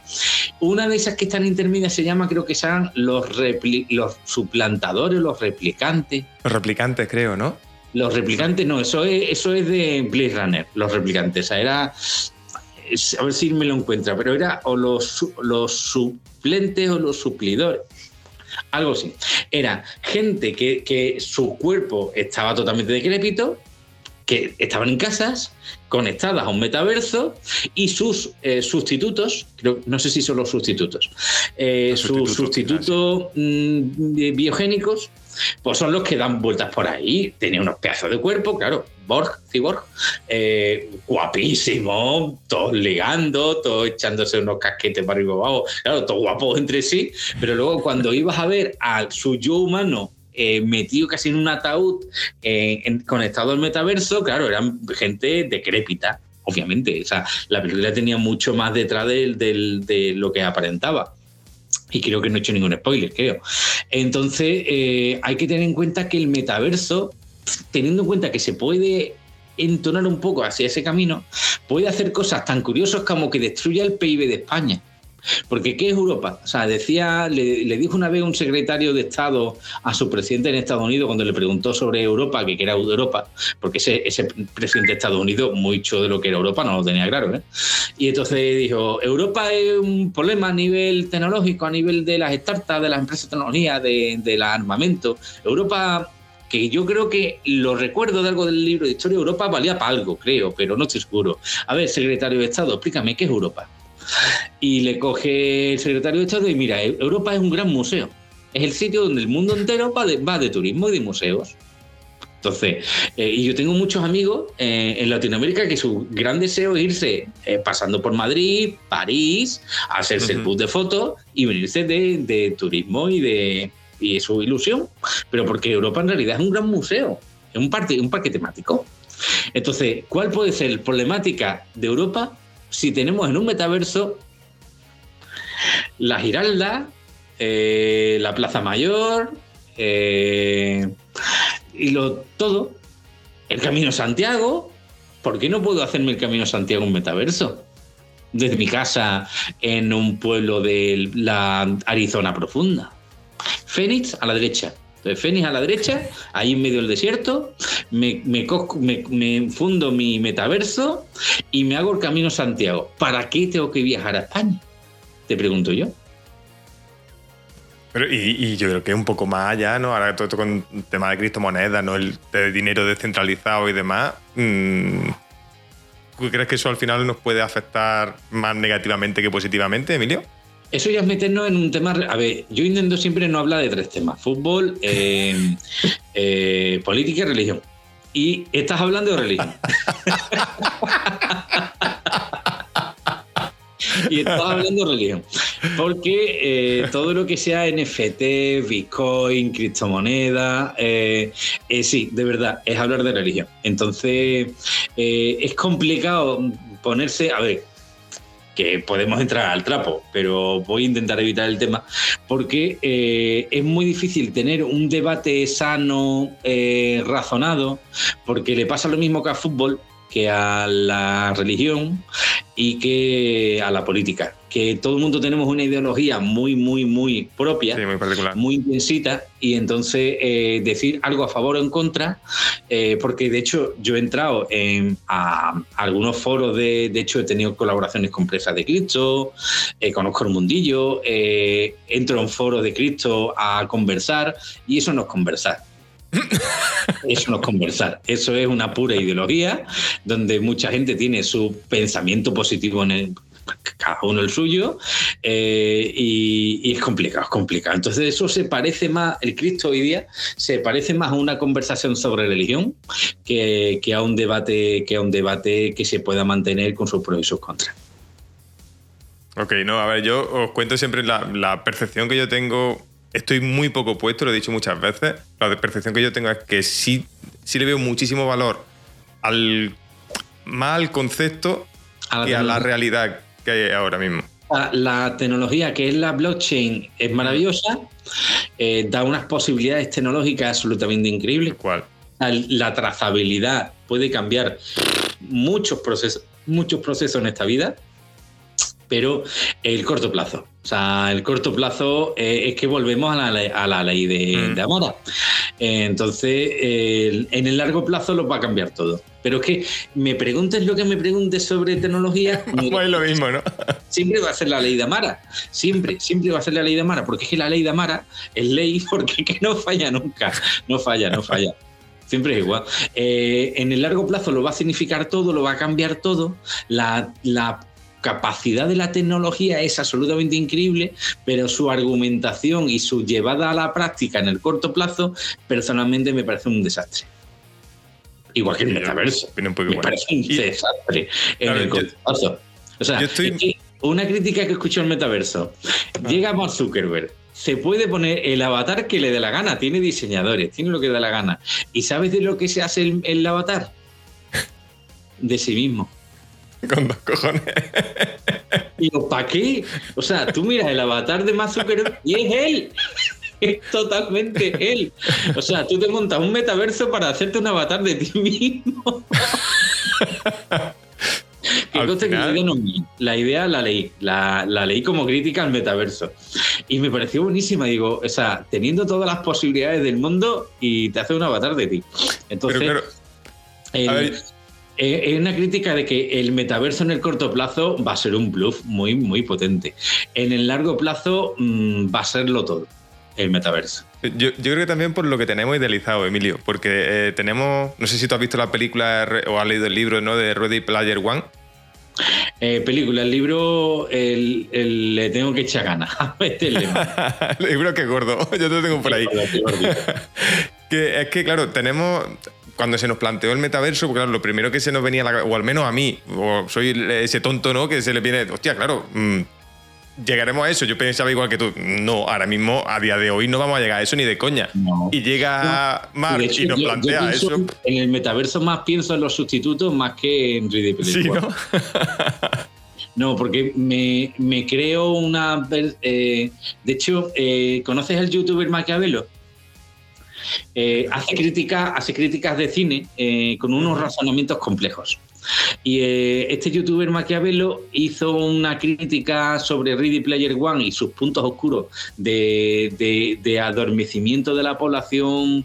Realmente interesante de ver esa crítica de cómo Ready Player One tiene capas y capas y capas. Sí, sí, sí. No solo es lo que aparenta ser tal cual, sino que cuando tú eh, entiendes por qué el director ha hecho de una crítica social descarnada totalmente de la sociedad en un aspecto completamente aparentemente blanco, pero que cuando tú rascas un poquitín en la pared empieza aquello a desmoronarse y a entender que hay una crítica social real y actual profundamente intensa en Ready Player One, eh, en realidad eh, el futuro creo que va a ser bastante más gris de lo que idealizadamente nos gustaría en la prensa del 2022 decir. Ostras, esperemos que no, Emilio, no me ponga el cuerpo malo. esperemos que no. Lo que ocurra tiene que ocurrir y eso viene más allá del, del individuo, va a ser como sociedad y nos va a superar. Ya. Oye, Emilio, si te parece, te hago una última pregunta por cerrar el podcast. Luego, si quieres, seguimos charlando tranquilamente. Eh, nos sacamos una cerveza si te apetece y todo, sin problema. Mira, te hago una pregunta que siempre se le suele hacer a, todos los invitados que, vienen a charlar aquí un ratito. Recomiéndanos una herramienta, Emilio, que, creas que a nosotros como emprendedores o pequeños emprendedores nos, puede, nos pudiera venir bien. Una herramienta. ¿Mm? Pues una herramienta. A mí me. es, que eso depende mucho de tus necesidades propias. Pero yo empecé a utilizar un CRM de, de gestor de correo para Gmail. Que me, que me, que me, que me eh, en este caso yo usaba Mixmatch. Eh, que, que, me, que me permite perfectamente interactuar en una cantidad inmensa de, interacciones con eh, una elevada automatización. O sea, sé que, ah, eh, por ejemplo, que es una guerra en la que yo llevo trabajando hace unos tres años aproximadamente, que es la máxima automatización de procesos. O sea, eh, en un día eh, puedo acabar teniendo varios centenares de conversaciones, en el sentido muchos, de varios muchos centenares de conversaciones entre distintos DMs de privados de redes sociales, de correo, con lo cual el que nos busquemos herramientas para que nos puedan prefiltrar que nosotros tenemos que dar el último OK al botón, al mensaje, a lo que se converse, pero que tú puedas prefiltrar con distintas herramientas de automatización todo lo que tú te mueves en cuanto a interacciones eh, permite primero que aumente tu productividad, que puedas eh, hablar con más gente, interactuar con más gente, eh, llegando a, mejores fines. Entonces, se puede de alguna forma lo que es de esta conversación que automáticamente quede escrito en un, en un Excel, se puede automatizar eso, se puede intentar que la gente que, que hay que responder lo mismo se le pueda responder más rápidamente ese tipo de automatización eh, vital. Y, todo bajo la filosofía de menos es más. O sea, por ejemplo, eh, yo lo que intento hacer es labores de periódicas de limpieza digital. O sea, eh, por ejemplo, decía Jordan Peterson, muy denostado por, por cuestiones ideológicas, que no es cierto pero no entramos en esa historia. Eh, muy denostado Jordan Peterson, eh, que, es un, que es un profesor eh, canadiense bastante reconocido, que para triunfar en la vida, lo primero que tienes que hacer es arreglar tu habitación. lo primero, o sea, no me hables de montar un negocio, no me hables de ganar millones, no me hables de historia. Tienes arreglar tu cuarto, pero bien arreglado, ¿eh? esa, ordenadito, limpito, camita hecha, pues si no empiezas todos los días teniendo tu cuarto arreglado, eh, no vamos. Entonces, mm. para mí hace bastante tiempo que el menos es más. Y hago una limpieza digital que, por ejemplo, eh, no me escuchéis lo que estáis suscritos, pero eh, me, he dado, me he dado de baja de esta Navidad, me he dado de baja de 30, 40 canales eh, porque durante el año voy a ir acumulando canales y me voy a ir suscribiendo. Ahora sí, escucharme. Por fin, suscribe. Emilio.tv en vuestro navegador. Os lleva directamente a mi canal de YouTube.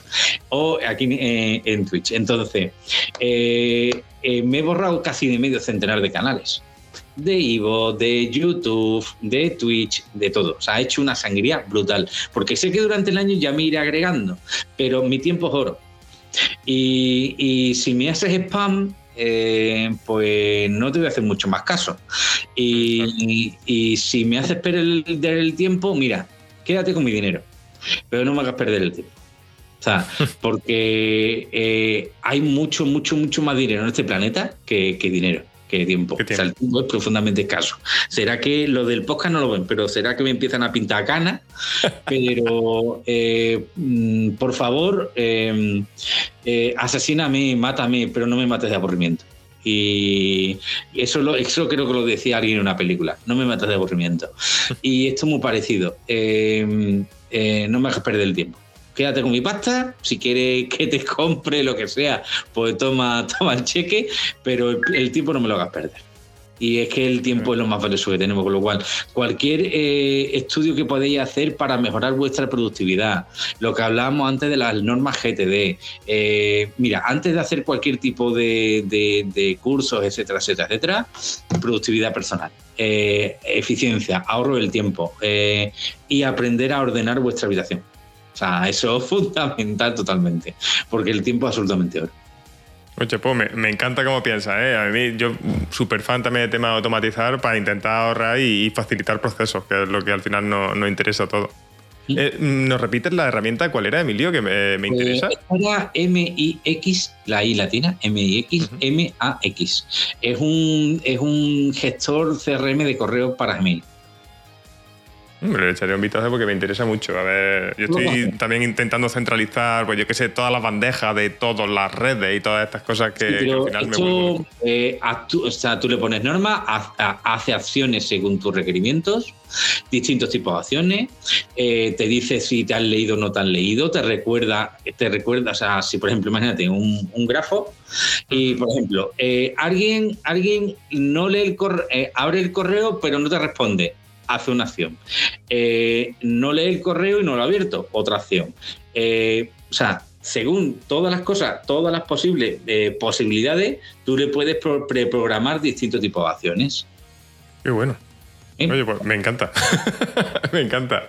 Pues no te puedes imaginar la, de tiempo que te puede llegar a ahorrar. Joder, ya digo, yo soy súper fan de, todas estas cosas porque al final es lo que eso, es que el tiempo lo es todo y si podemos no robotizar, pero sí automatizar todos los procesos que podamos, pues mejor. Yo creo en los modelos mixtos, automatización con supervisión humana. Sí, es lo mejor. Mm. Eh, te, voy a pedir otra recomendación, Emilio, un libro. Y no tiene por qué ser de marketing, negocio, eh, nos han recomendado casi de todo, así que mm, siéntete libre. a ver, mira, pues lo, lo tengo por aquí fácil. Eh, uno de esos.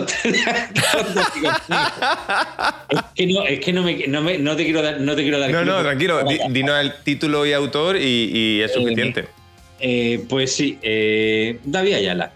A ver, David Ayala sobre marca personal en internet, porque más de uno de los que de los que nos esté escuchando le, le, va a poder interesar. Es sobre marca, marca personal en internet y sobre marketing online. Y el autor es David Ayala, con Y. Muy bien, Además, porque darme la, la, vuelta y pillarlo me voy a pillar. No, no, tranquilo, tranquilo. Además, somos muy fans aquí de David, ¿eh? que se pasa por aquí de vez en cuando también. Y, además, muy buen twitchero. ¿eh?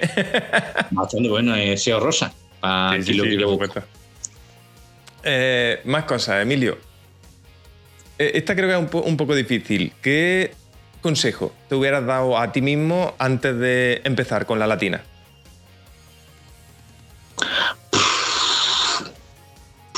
que hay tantos. Eh, es que, es, que es, un, es un grandísimo dilema, porque nadie, nadie escarmienta en, en cabeza ajena. ya aunque está ahí el libro negro del emprendedor y te puedes leer con sus errores. Eh, por cierto, antes me ha, quedado, me ha quedado pendiente, que está relacionado. Me ha quedado pendiente. Eh, ¿Sabéis cuáles son los vídeos más vistos de todo mi canal de YouTube? Una decena de vídeos eh, que forman una conferencia que harán un libro el día de mañana, que lo estoy preparando, que es Mis errores como emprendedor e inversor. Petado, ¿eh? Petado, porque iba con una conversación anterior que tuvimos tú y yo hace una hora y pico, que era acerca de la cultura del fracaso en el, en el emprendimiento español. Y me quedó pendiente de decirte que justo los vídeos más vistos de mi canal, con bastante diferencia, son esos. Son mis errores, eh, eh, os lo cuento, cómo metí la pata hasta el corvejón. Y explicado, y son una decena de vídeos de 10 casos distintos, de distintos errores que he ido metiendo, y porque los publiqué en realidad como una catarsis. No será porque monetice yo precisamente mucho mi canal de YouTube, eh, pero los publiqué como una catarsis y me vino muy bien a nivel psicológico el, el, después de varios años, porque nunca es fácil admitir los errores en caliente, pero después de varios años el admitirlo a un público delante de la cámara, ante la audiencia, mis errores como emprendedor e inversor, si los queréis buscar en Google ahí es fácil de encontrar.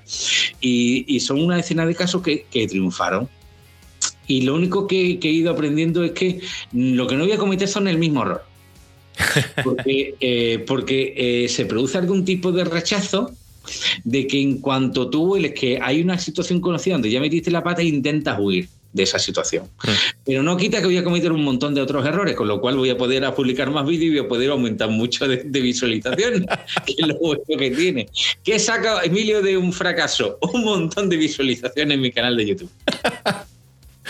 Entonces, así en plan de broma, eh, pues le diría a mi yo del pasado que, que tenga muy en cuenta que cada, cada fracaso, que sepa que va a sacar un montón de visualizaciones y de suscriptores nuevos. Al final, cada fracaso es un aprendizaje, ¿no? sabemos por lo menos por dónde no hay que ir, ¿no? No, eh, en realidad estoy empezando a pensar que es más un trauma. Sí. Es un trauma, porque eh, eh, nos, nos vuelve retraídos, temerosos de situaciones que simplemente se parezcan. Porque con que simplemente se parezca, haces ley del péndulo y te vas al lado contrario.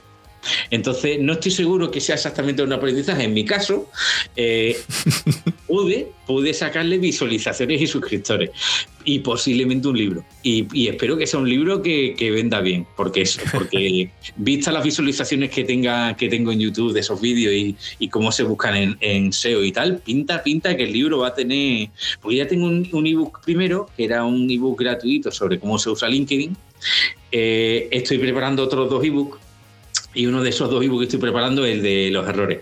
Y el de los errores, tal y cual, y como me ha ido en conferencias y en los vídeos, eh, el, descubrirte en público y decir sin cortarte ni un pelo, sin pelo en la lengua, el decir dónde has metido la pata, eh, funciona muy bien. Que, la gente escarmiente porque tú se lo digas, lo dudo mucho, porque yo no escarmenté en cabeza ajena. Eh, yo sabía los errores porque los habría leído y yo igualmente metí la pata metí la pata con socios, con modelos de negocio, eh, con falta de visión, metiéndome pronto a un mercado, metiéndome tarde a un mercado. O sea, eh, la decena de errores que he cometido en distintos momentos de mi vida eh, los tengo totalmente localizados. Pero aunque los supiera, los iba a cometer. Sí. Pero tienes toda la razón en eso que dices, ¿no? Yo recuerdo que ahora hace, hace no demasiado tiempo he tenido un, un gran error con, con un socio, ¿no? Y, es verdad que ahora como que estoy mucho más reticente a buscar nuevos socios, buscar nuevos eso y, y, y, de hacérselo mirar, ¿no? Es de, oye, que el tema del socio no es malo, simplemente hay que encontrar el correcto. Pero sí es verdad que estoy mucho más reticente. Tiene un pequeño síndrome de estrés postraumático. Sí, básicamente. Sí, por eso, por eso te decía que llevo dándole vueltas al tema y creo que se produce un cierto rechazo que te hace perder oportunidades porque precisamente esos miedos, ese rechazo, te hace eh, actuar de una forma demasiado agresiva en determinadas situaciones. Sí, puede ser. Hay que ser. Mm, tomarnos el tema del fracaso no es tan malo, pero que tampoco nos no joda demasiado, ¿no? Eh, cuidado con el síndrome de estrés postraumático, sí. Mm. Última pregunta, Emilio. Eh, y luego ya te digo, luego si quieres seguimos charlando. Eso, es como la, última y nos vamos. La última. No, no, no. Yo si quieres, ya te digo, yo encantado de seguir charlando, por, favor. Que recomiéndame a alguien, Emilio, a que pueda liar para que se venga aquí a echar un rato de charla. Y creas que nos puede aportar también. Pues, ¿por qué no preguntas a, Rubén Bastón de Marketing for E-Commerce? Ah, pues yo encantado de que se venga Rubén. Encantadísimo. No, porque le vi hace poco, me vino a, los cochecitos locos de que monté y en persona es tan maravilloso como por, como por, cámara. O sea, eh, también es Twitcher eh, en Marketing for E-Commerce y viéndole en persona daba tan buen magnetismo y tan buena vibra como, por internet. Con lo cual yo te diría que prueba con Rubén Bastón. Qué guay, yo, yo encantado que se venga Rubén por aquí, ya tú.